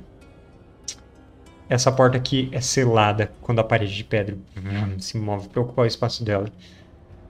Começando a achar que não é uma simples é, um desabamento. Vamos para a câmara 2, entrar cada vez mais a fundo nisso. A gente vai até o final desse negócio. A maior parte do chão dessa sala foi tomada por um grande buraco no qual se vê uma horda de grotescos pinguins albinos sem olhos. O fedor de fezes e carcaças de animais decompostos é quase intolerável. Os entalhes na parede de pedra preta como a noite estão praticamente cobertos por uma gosma. Lembrando-se do relatório de Dyer, você imagina que este deve ser o lugar onde os Shoggoths cruzavam e criavam os pinguins usados como alimento. Descer pelo buraco para explorar uma área cheia de aves letárgicas, porém agressivas, parece ser uma má ideia, então você decide seguir em frente. Hum. Pinguins albinos, flashback.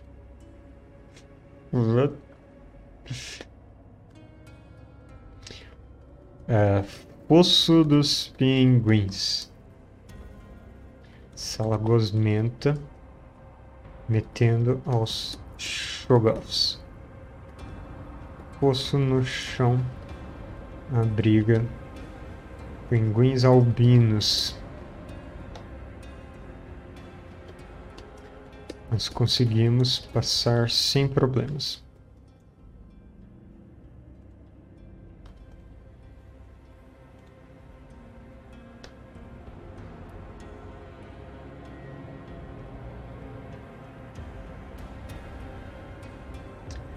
Ok.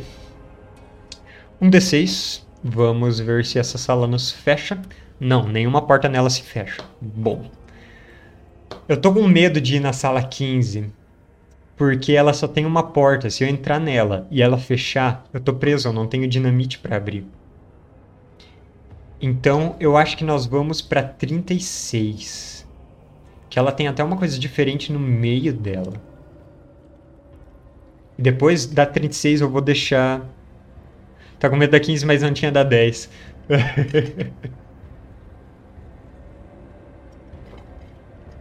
eu vou deixar vocês escolherem para onde a gente vai a partir da 36, tá? Mas vamos ver o que tem nela. A vasta câmara, imensamente alta, lembra você de uma catedral.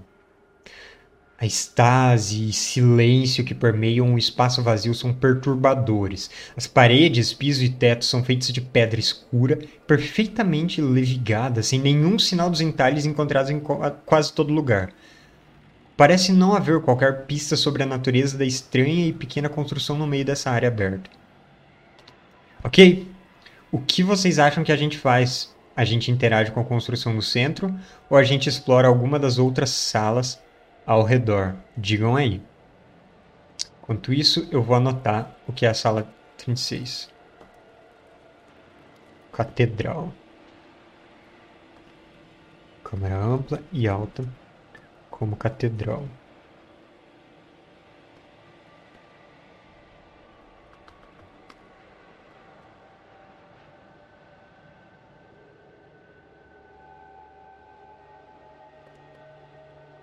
Uma estrutura no centro dela.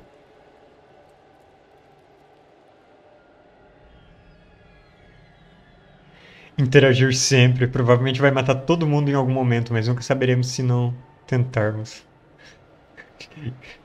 Eu vou considerar que o que o Manfredo diz é a nossa NPC aqui, a Natasha, que tem um rifle. E o que o, o Rebelo diz é o Rodolfo. Acho que, acho que precisamos entender o mecanismo, ou pelo menos para que serve, antes de interagir. Então, não tem jeito, a gente tem que ver do que se trata essa câmera. É, primeiro que. Vamos ver se alguma porta se fecha. Um, alguma porta se fecha. Tem quatro portas aqui. Eu vou rolar é, um D4 e a gente vê é, em ordem. Começando lá em cima, em ordem é, sentido horário. 3. Essa porta aqui de baixo, para a sala 22, se fecha.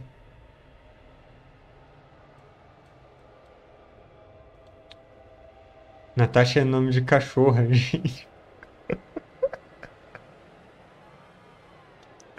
ai, ai. Eu fui do gerador de nomes Servius. E aí saiu Natasha. Muito bem. Vamos dar uma investigadinha nessa estrutura no centro. O protagonista é vampira da novela Ban. Você está diante de uma construção atarracada de basalto, sem entalhes ou outras pistas sobre a função da estrutura.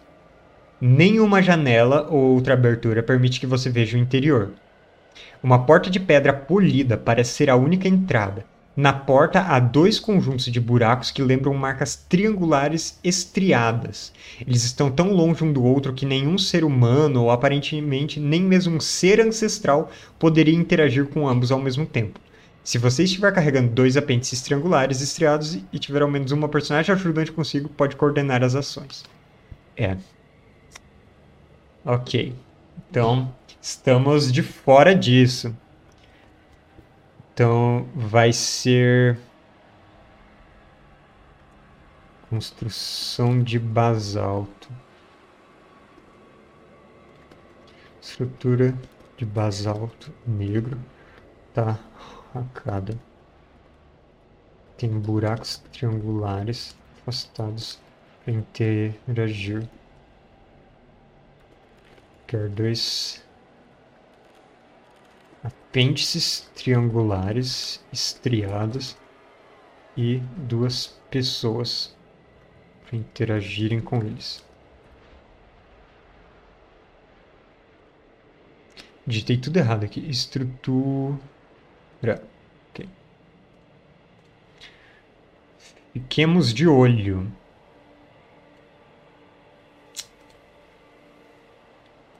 Então daqui nós vamos para 8, porque ela tem saída. E aí, Asdiel, tudo certo? Eu tô jogando Against Darkness contra os grandes antigos, RPG solo Lovecraftiano, mas eu tô usando o suplemento Aurora do Horror, que você pode conferir mais detalhes aqui nesse link que eu mandei no chat, que ele está em financiamento coletivo agora. E a gente está explorando a, uma continuação das Montanhas da Loucura, aquela história do Lovecraft mesmo. Então vamos ver onde a sala 8 nos leva. A maior parte do vasto espaço dessa câmara está tomada por grandes estátuas de seres ancestrais, que podem ter sido majestosas eras atrás, mas que há muito foram danificadas e reduzidas a escombros. Uma camada de gosma congelada cobre os restos das estátuas, fazendo você pensar que essa destruição foi provocada pelos Shoggoths. Ok. Essa sala não nos traz nada mas uma das portas dela tá fechada. Par vai ser a de baixo, ímpar vai ser a da direita. A de baixo. Cada vez mais coisas fechadas aqui. Putz. Então tá. Vamos colocar aqui entrada 8 no nosso registro da expedição. Sala das status.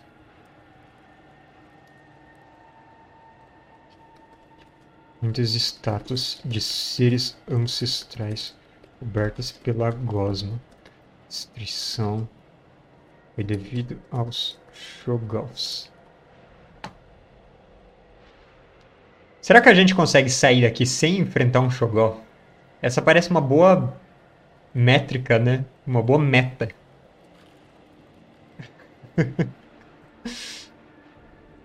Muito bem. Vamos aqui para 19, para a sala da direita, que é o que nos resta. As proporções e formas deste lugar fazem você se perguntar se sua função era originalmente a de uma sala ou de uma vasta passagem. Apenas entalhes rudimentares e decadentes de significado incerto adornam as paredes. Pequenas pilhas de fósseis com dentes de tubarão, crânios de aves e restos de mamíferos arcaicos entulham todo o piso. Você nota uma abertura na parede nordeste que leva que não está marcada no mapa. Ela parece levar a outra câmara na construção, mas um sutil augúrio atinge você ao olhar a passagem. É como se a outra câmara não estivesse exatamente ali, mas em algum outro lugar completamente diferente. Seria sua mente pregando peças em você? Se você decidir, vá para 38. Ok. Seguinte, pessoal. Seguinte temos uma nova porta, uma passagem que não está exatamente aqui. Deixa eu desenhar ela. Ué, como que eu desenho?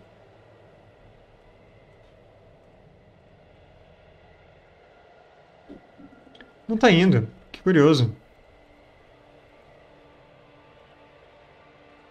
Vou ter que dar um F5 aqui no meu Foundry.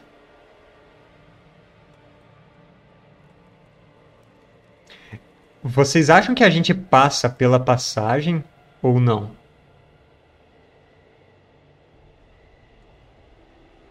A gente ignora ela por enquanto?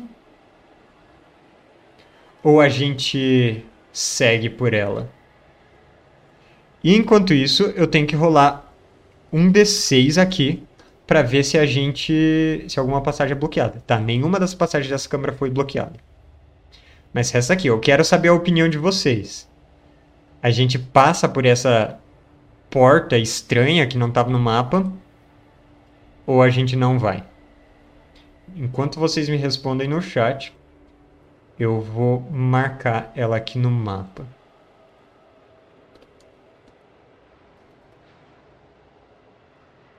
Corredor com passagem. Passagem é feita para ser passada. Você está gramaticalmente certo.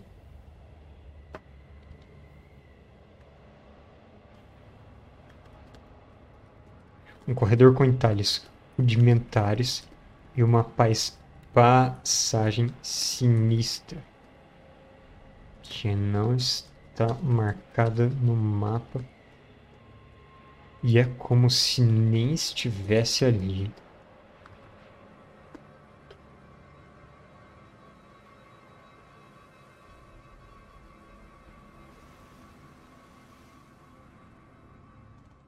Passagem feita para ser passada. Lá vamos nós.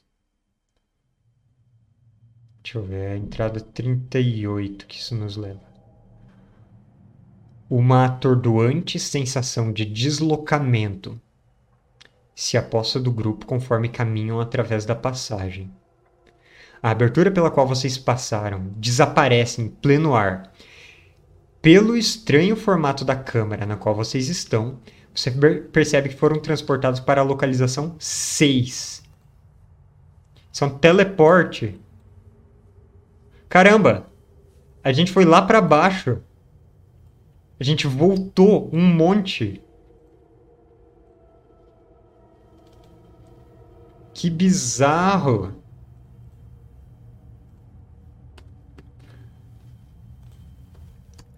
Cruzando a passagem, fomos transportados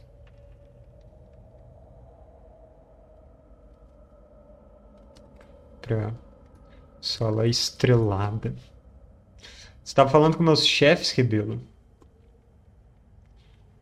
Não, não, não pede para eles me demitirem de novo, não. Tá, a gente voltou para a sala 6, que significa que, um, as portas nela podem estar fechadas. Nenhuma porta dela fecha. Mais dois, a gente pode ter encontros aleatórios. E com um, dois, eu acho que nós temos sim um encontro. Não, nenhum encontro. Justo. Legal. Nós já fomos para a entrada 33. Já, é a sala das colunas. Nós ainda não sabemos o que é. Vamos então para 34. Nossa, agora que eu me dei conta de que a 6 é minha única passagem de volta para 17 e para chegar naquele portal ou naquela naquela câmara com a aquela barreira invisível. Se essa passagem fechar aqui, eu, eu talvez perdi o jogo se a, a saída for aquele portal. Certo, vamos para 34. Tudo esquisito, tudo esquisito.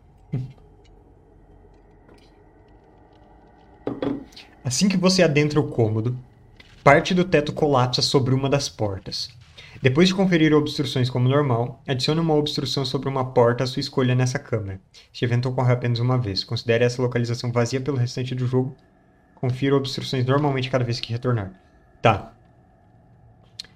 Putz, ela tem três portas. Opa. Vamos ver se teve uma obstrução normal. Teve. Então vai ser sentido horário de cima para baixo. A última porta é bloqueada assim que eu entro. Oh, eu tô doido. Eu falei que eu vim da, da 6 pra 34. Não tem porta ali. Já era. Eu já li o que tinha na entrada. Se fosse spoiler, eu ia ter que lidar com isso. Então. E a outra obstrução. Então, vamos escolher. Assim, eu acho que pelo. Pela lógica da coisa, pela verossimilhança, a porta que eu atravessei aqui foi bloqueada junto.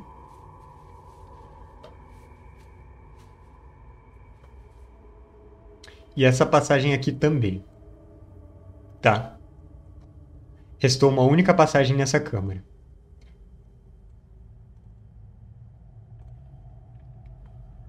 Vamos colocar aqui. Eu vou colocar como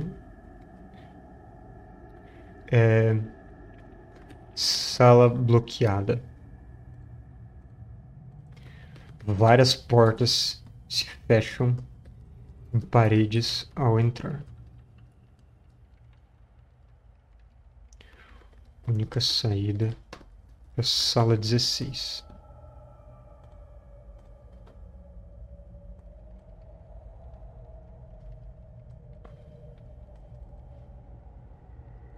E agora vemos a sala 16. É, falei que você matou nosso ajudante que precisava rever sua índole e caráter. Justo. é um, um bom alerta para dar para eles. Eu não posso continuar mesmo. Se esta for a primeira vez que você entra nessa câmara, o que é? Você fica abismado pelos entalhes nas paredes, mostrando uma guerra entre os seres ancestrais e as proles de Cthulhu, descendo para a Terra vindas da infinidade cósmica. Se essa for a segunda vez ou mais que você entra, vá para 37. Então, foi só a primeira vez. Vamos colocar aqui 16 entalhes de guerra.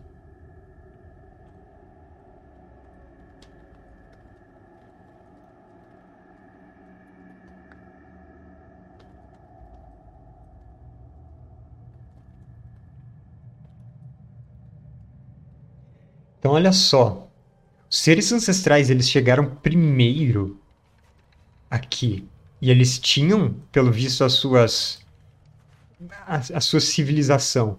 Então, tanto os Maigo, que a gente viu aqueles hologramas deles antes, quanto a prole de Cthulhu veio das estrelas para tentar invadir o planeta. Eles travaram essa guerra contra múltiplas raças alienígenas de uma vez. Bom, vamos ver se alguma porta fica. Ah, eu, po... eu posso me dar muito mal aqui, agora que eu percebi. Vou jogar um D6. Vamos ver se alguma porta é trancada. Nenhuma porta é trancada. Ai, que bom. Vamos para 27. Se eu ficasse. Se essa porta aqui em cima trancasse, eu ia ficar preso entre a 16 e a 34. E a 34 já não tem saída para nenhum outro lugar. Seria problemático.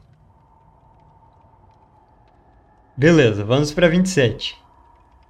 Assim que você adentra a câmara, um poderoso senso de solenidade sagrada lhe atinge. Cinco estátuas representando seres ancestrais são dispostas em um círculo no centro da câmara. No meio do círculo há uma bacia de pedra porosa amarela, brilhando com alguma forma de bioluminescência que você imagina vir dos fungos dormentes na bacia os entalhes nas paredes informam você que os seres ancestrais usavam muitos métodos para criar seus shoggoths. Alguns mecânicos, outros místicos e alguns químicos.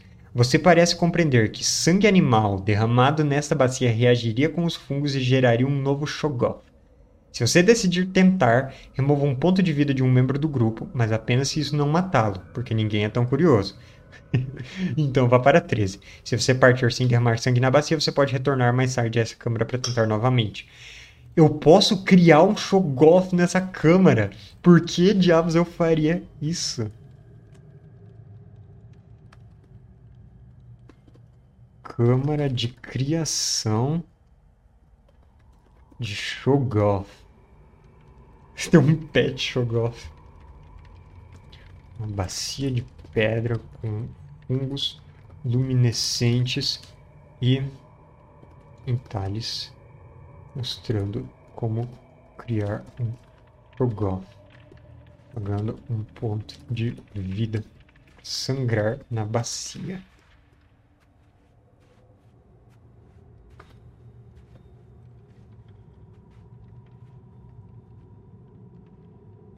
Caramba.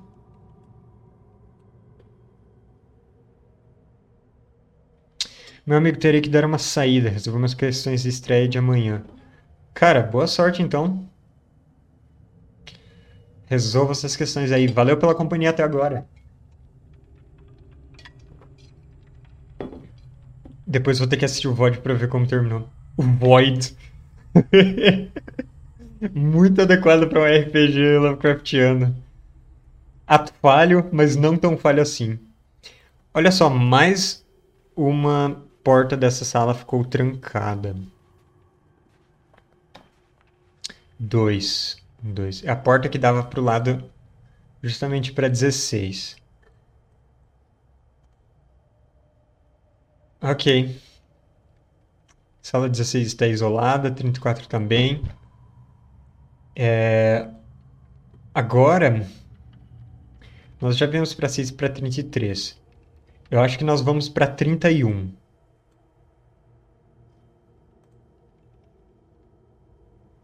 No centro dessa câmara há um corpo destroçado de um ser ancestral coberto por gosma congelada. O corpo foi despedaçado por alguma força descomunal. Em um canto você nota um apêndice triangular estriado, separado do corpo do ser ancestral durante carnificina. O personagem investidora pode adquiri-lo sem contar para os propósitos de carga. Que legal! Finalmente!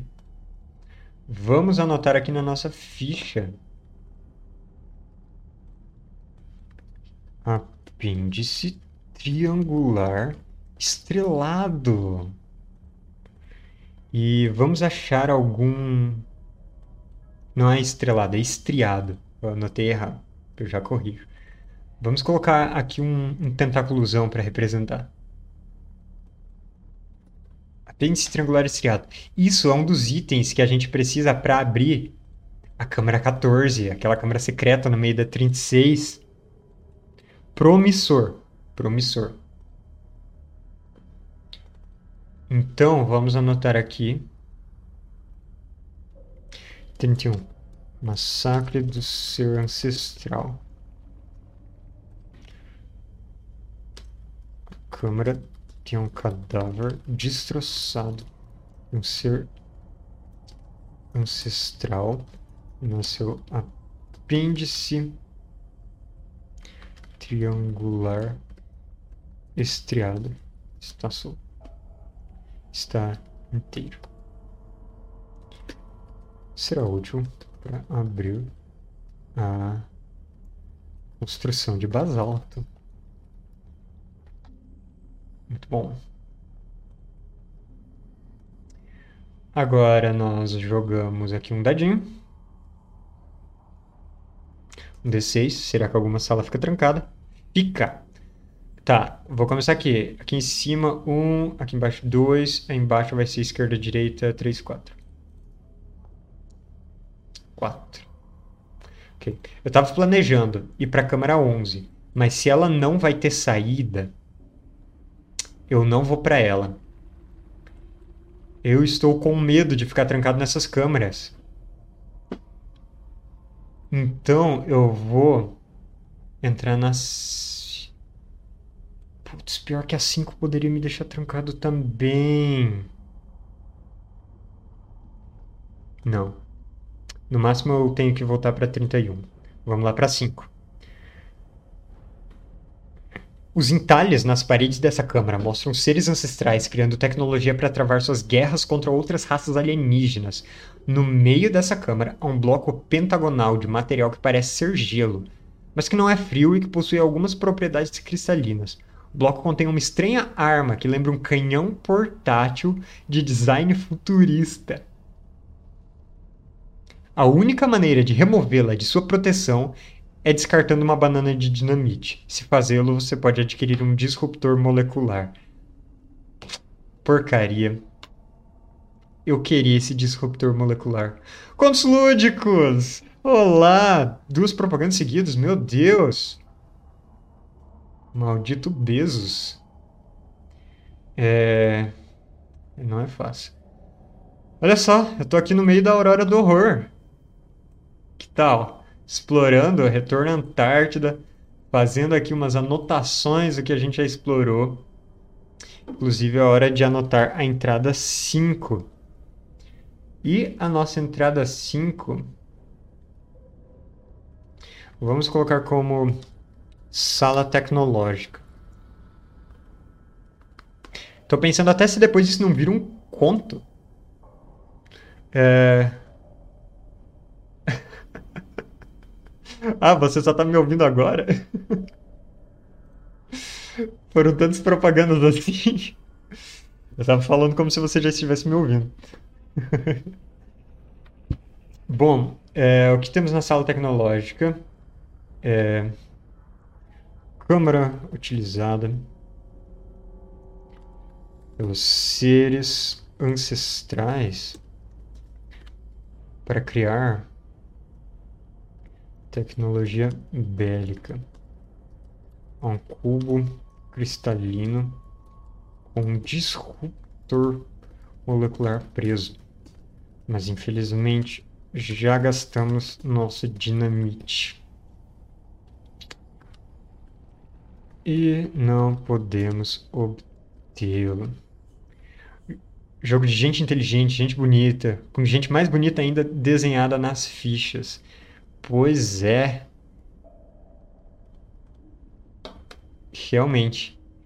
Infelizmente eu não estou usando o, o jogo base, eu não peguei a, a, a, os investigadores que têm nossos desenhos formosos, mas eu estou usando a arqueóloga. A arqueóloga que veio do, do Aurora do Horror. Deixa eu mostrar aqui a imagem dela. Aqui. Mas essa também vai ter ilustrações de outras pessoas quando sair a Aurora.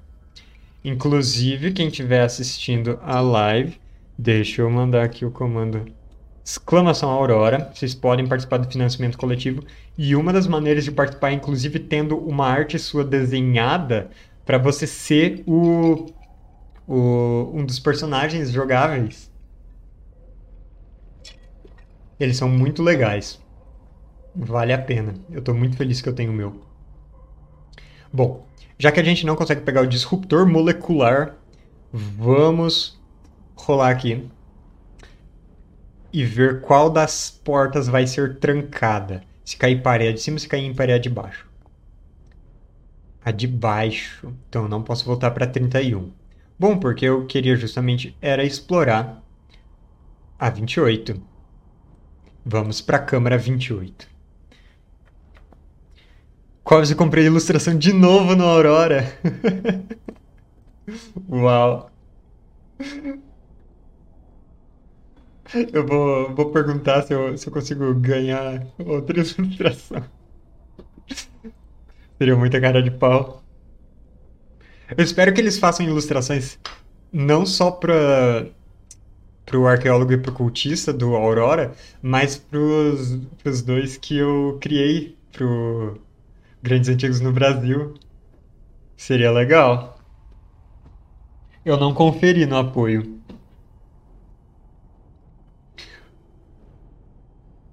Bom, vamos conferir aqui. Uh, sala 28. A regra para a porta trancar, você diz? Isso é a regra desse cenário específico. Eu tô numas ruínas explorando em seguida da. É uma sequência direta das Montanhas da Loucura do conto mesmo. Aí, nessas ruínas, as paredes começam a desabar ou elas fecham como se fossem armadilhas. Aí, a cada câmara que você entra, você tem que rolar um D6. Se cair de 1 a 3, alguma das portas fecha, mas é uma porta aleatória. Aí eu sorteio para ver qual é. Eu já fiquei preso numa câmara. Eu acho que era nessa 12 aqui embaixo. E aí eu tive que gastar minha única banana de dinamite pra abrir ela. E agora, se eu tivesse dinamite, eu podia pegar um disruptor molecular. Poxa, seria fantástico levar, mas tudo bem. Vamos lá. Entrada 28. O grupo mal tem tempo para entrar nesta câmara e começar a examinar os entalhes na parede quando parte do teto colapsa sobre suas cabeças. Você pode escolher entre remover uma personagem ajudante do jogo automaticamente ou se defender contra três ataques nível 3. Se você escolher a sua opção, você deve distribuir esses ataques seguindo as regras de combate. Considere a câmera vazia pelo restante do jogo. Porcaria. Eu quero. Eu vou pela sorte. Vai ser um ataque contra cada um. Então, primeiro contra a Estela, a minha arqueóloga. Ela se defendeu. Segundo contra, contra a Natasha, a exploradora sérvia que está com um rifle de caça. E a Natasha também conseguiu escapar. Por último, contra o Rodolfo, o argentino amedrontado que está acompanhando o grupo. Sim, eu criei backgrounds para os personagens. O Rodolfo consegue, todo mundo se livra disso. Ok. Vamos lá então anotar 28, desabamento. Que bom que eu confiei na sorte, eu tenho todos os meus ajudantes agora. Teto da câmara desabou. Sim que entramos. Então não foi possível ver do que ela se tratava. Por sorte, todos saímos com vida.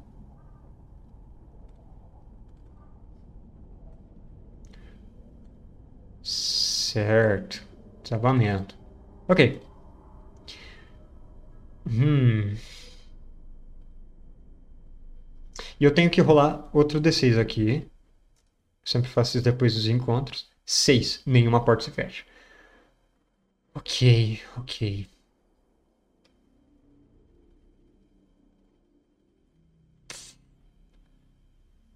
Eu já explorei a câmara 15.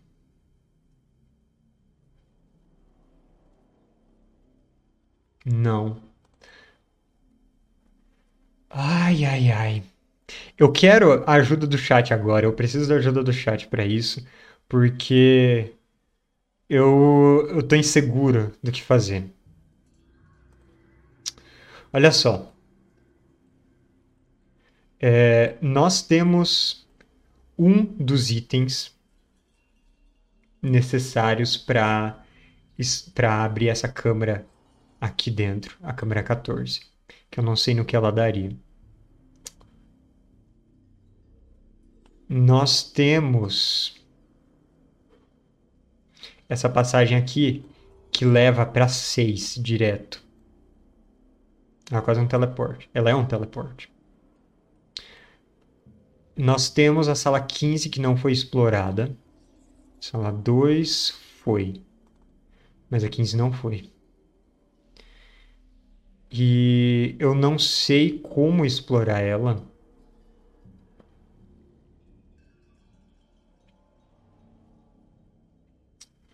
Eu não sei como. Eu não sei se vale a pena explorar ela, porque ela só tem uma porta.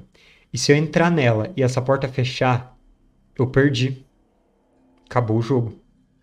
Então minhas opções são ou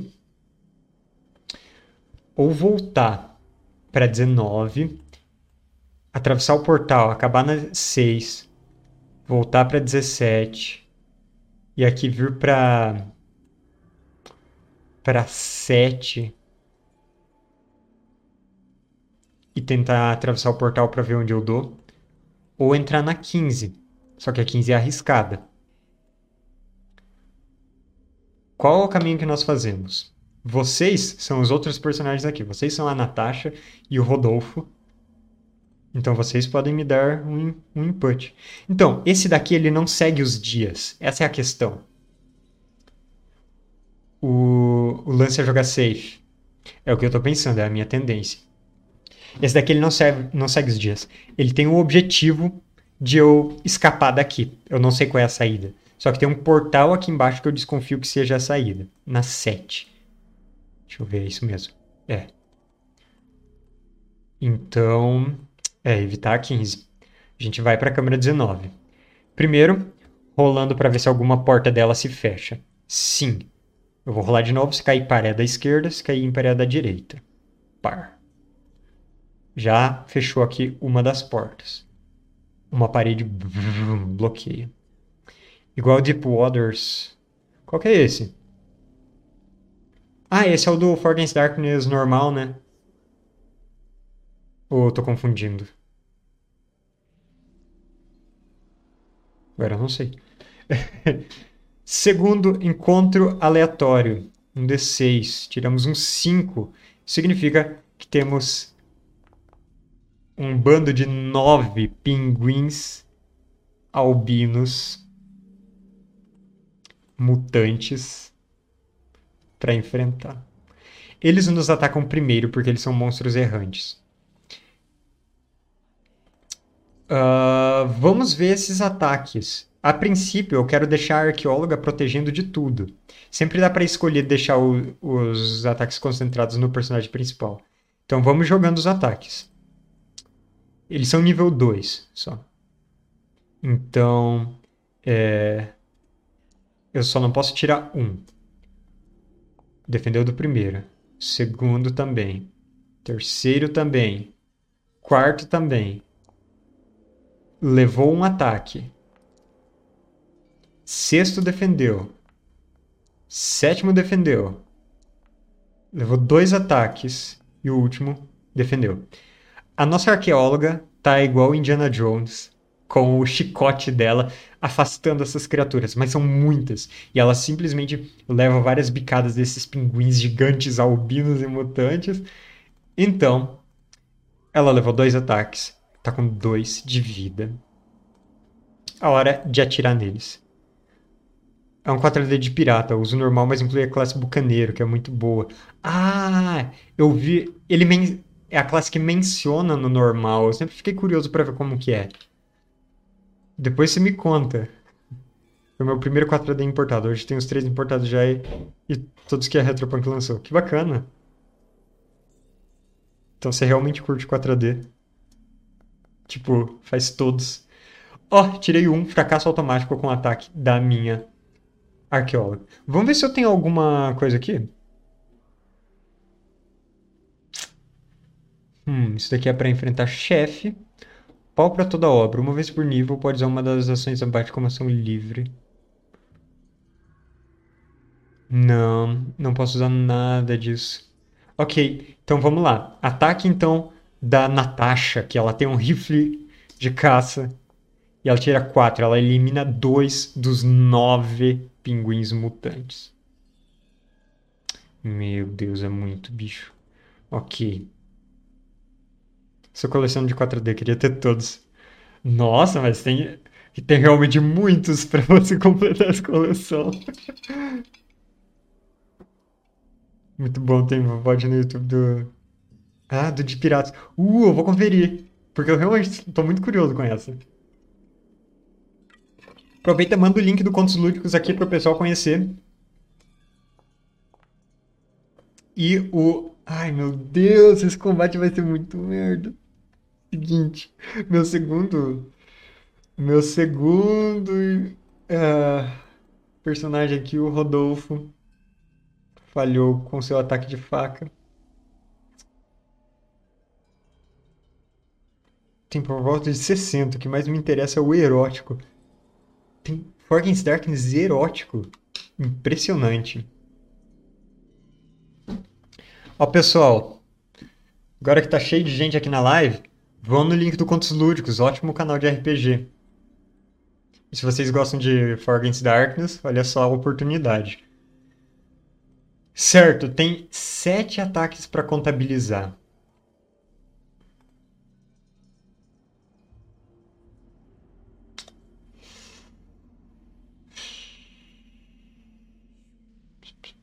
Fazer. Vamos lá. Um ataque contra a arqueóloga. Defendeu. Outro contra a arqueóloga. Defendeu. Terceiro. Quarto defendeu. Quinto levou. Próximo vai ter que ser em algum dos ajudantes. A, Na... a Natasha vai na frente. Sexto ataque. Natasha defendeu. Sétimo ataque. Também. Ótimo. Esse grupo inteiro agora tem um de vida. Tanto a minha personagem principal quanto os ajudantes. Eu não. Eu devia ter deixado esse, esses últimos ataques. Todos pros ajudantes. Que perdesse o Rodolfo. Quem liga pro Rodolfo? Ele não tem o rifle.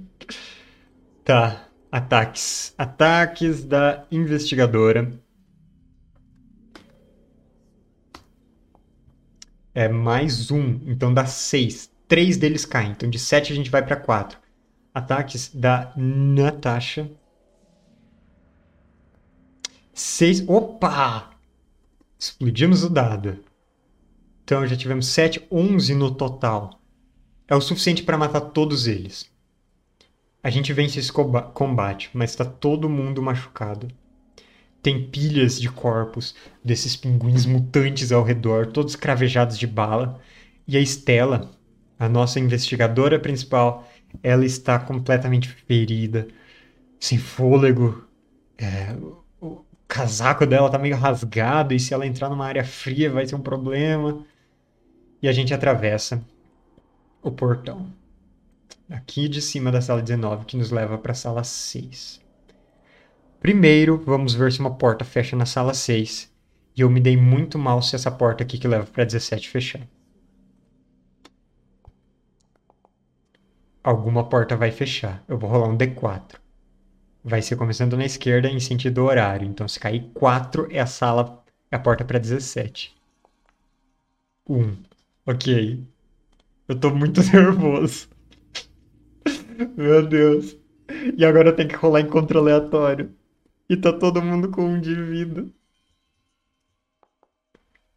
E vai ter encontro aleatório.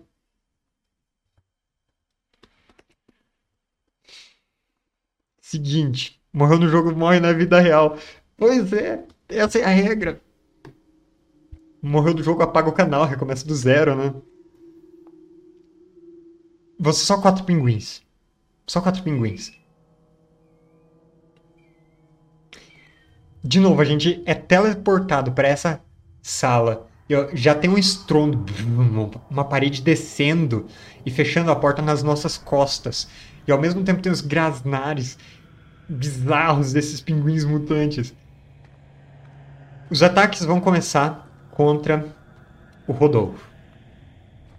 Rodolfo defende de um, escapa, não, morre pro segundo, agora vai contra a Natasha. Natasha se defende de um e se defende de outro. Perdemos o Rodolfo. Perdemos mais um dos nossos colegas. Morto por pinguins. Morto por pinguins é uma ótima frase para escrever na lápide de alguém. Liga o aquecedor, você mata os pinguins. Eu, tô, eu não trouxe aquecedor. Olha que, que novato. Beleza. Ataque da Estela, da investigadora principal. Imagina o cara do cartório. Olha, dois caíram. Tiros do revólver da Estela matam dois pinguins.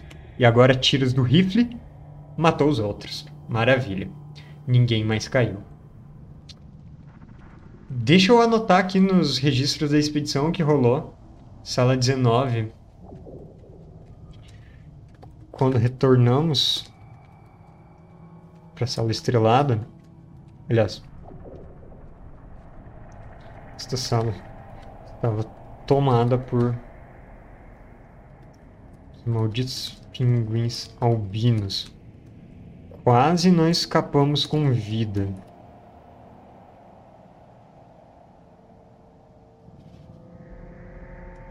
Nós passamos pelo portão.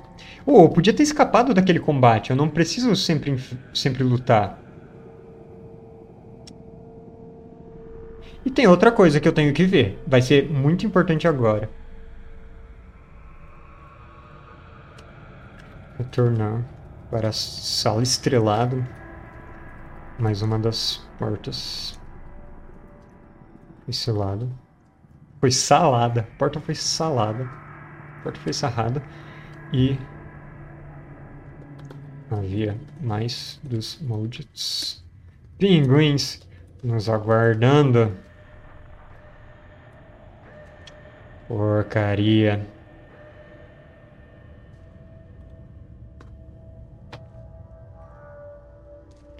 Tô escrevendo tudo errado. Tô nervoso. Certo. Voltamos para cá. Agora eu tenho que conferir como funciona XP. Navegando o mapa.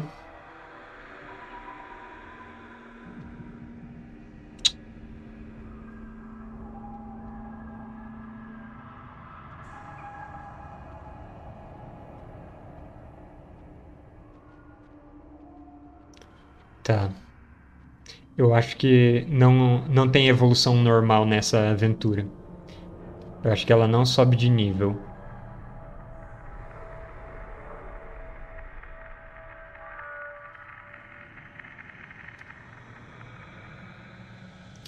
Ok, é isso.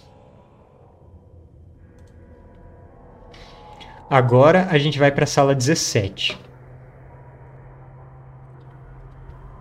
Vamos lá. Vamos ver se alguma porta se fecha. Nenhuma se fecha. E vamos ver se tem encontro errante. Tem.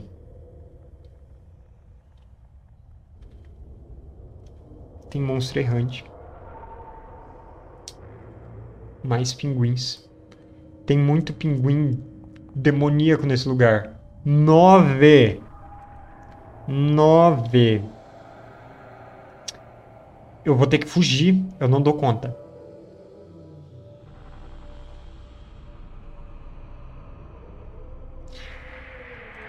Sabe qual é a questão?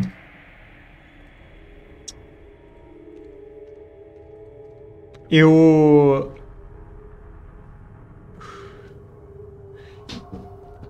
Eu. Eu não posso fugir imediatamente porque a gente é pego de surpresa quando entra na sala.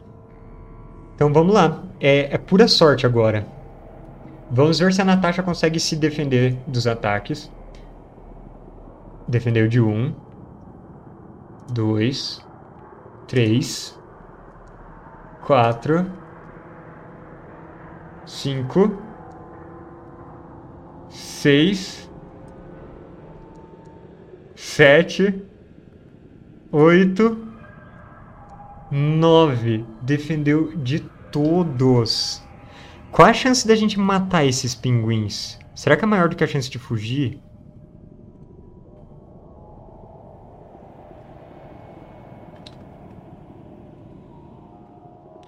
Fugir.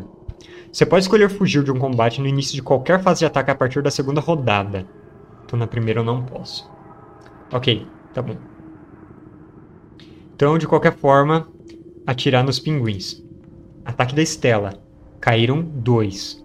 Ataque da. É, da Natasha. Caíram mais dois. Então, removemos quatro. Ainda tem cinco. Cinco ataques contra a Natasha. Defendeu um. Defendeu outro. Ela morreu. Quarto ataque contra a Estela. Quinto ataque. A Estela morreu.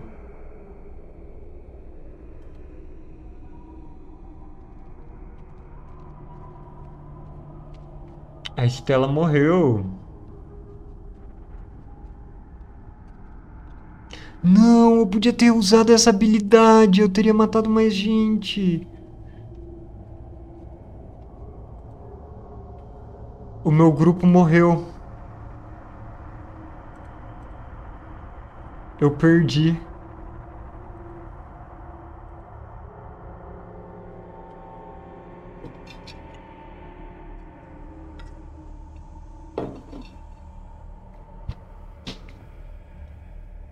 Atirando com suas armas de fogo.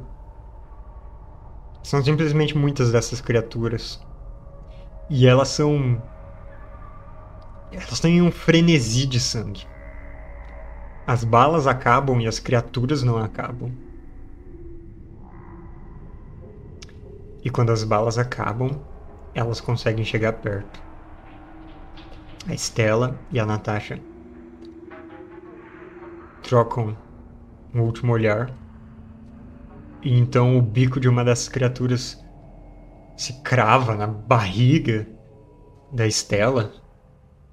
E as outras atropelam, esmagam embaixo delas a Natasha. Ninguém nunca vai saber o que aconteceu na expedição Antártida. Mas talvez alguém algum dia encontre um diário, um registro de expedição perdido, manchado de sangue. E esse foi o fim da curta carreira da minha investigadora. Não foi uma boa escolha trazer a arqueóloga para cá. Ela tinha poucas habilidades para ligar, para lidar com tudo isso. Quando eu for jogar a segunda vez para tentar vencer, eu vou eu acho que eu vou pegar algum personagem com magia e eu vou pegar um personagem uh, e eu vou colocar duas bananas de dinamite nos meus ajudantes. Talvez eu traga o cultista ou o professor. O professor é bem versátil. Mas então é isso. Pessoal, valeu por acompanharem. Essa foi a Aurora do Horror, uma das cinco aventuras que tem nela, usando só uma das duas personagens exclusivas desse suplemento. Tá em financiamento coletivo agora e é barato, gente. É muito mais barato do que outros livros de RPG. E uh, vocês até apoiam o financiamento coletivo comprando outros livros dessa linha, o que é muito legal. Eu acho que já tá quase na metade. Da última vez que eu vi, tava super avançado esse negócio. Dá pra jogar sozinho. Isso que é legal. É... Dá pra jogar, inclusive, de um modo cooperativo. Ele é feito para jogar sozinho, mas dá pra jogar de modo cooperativo. E jogar sozinho é muito divertido. Vocês estão vendo aqui. então, vão lá, apoiem. E até mais. Obrigado pelos peixes. Valeu pela companhia.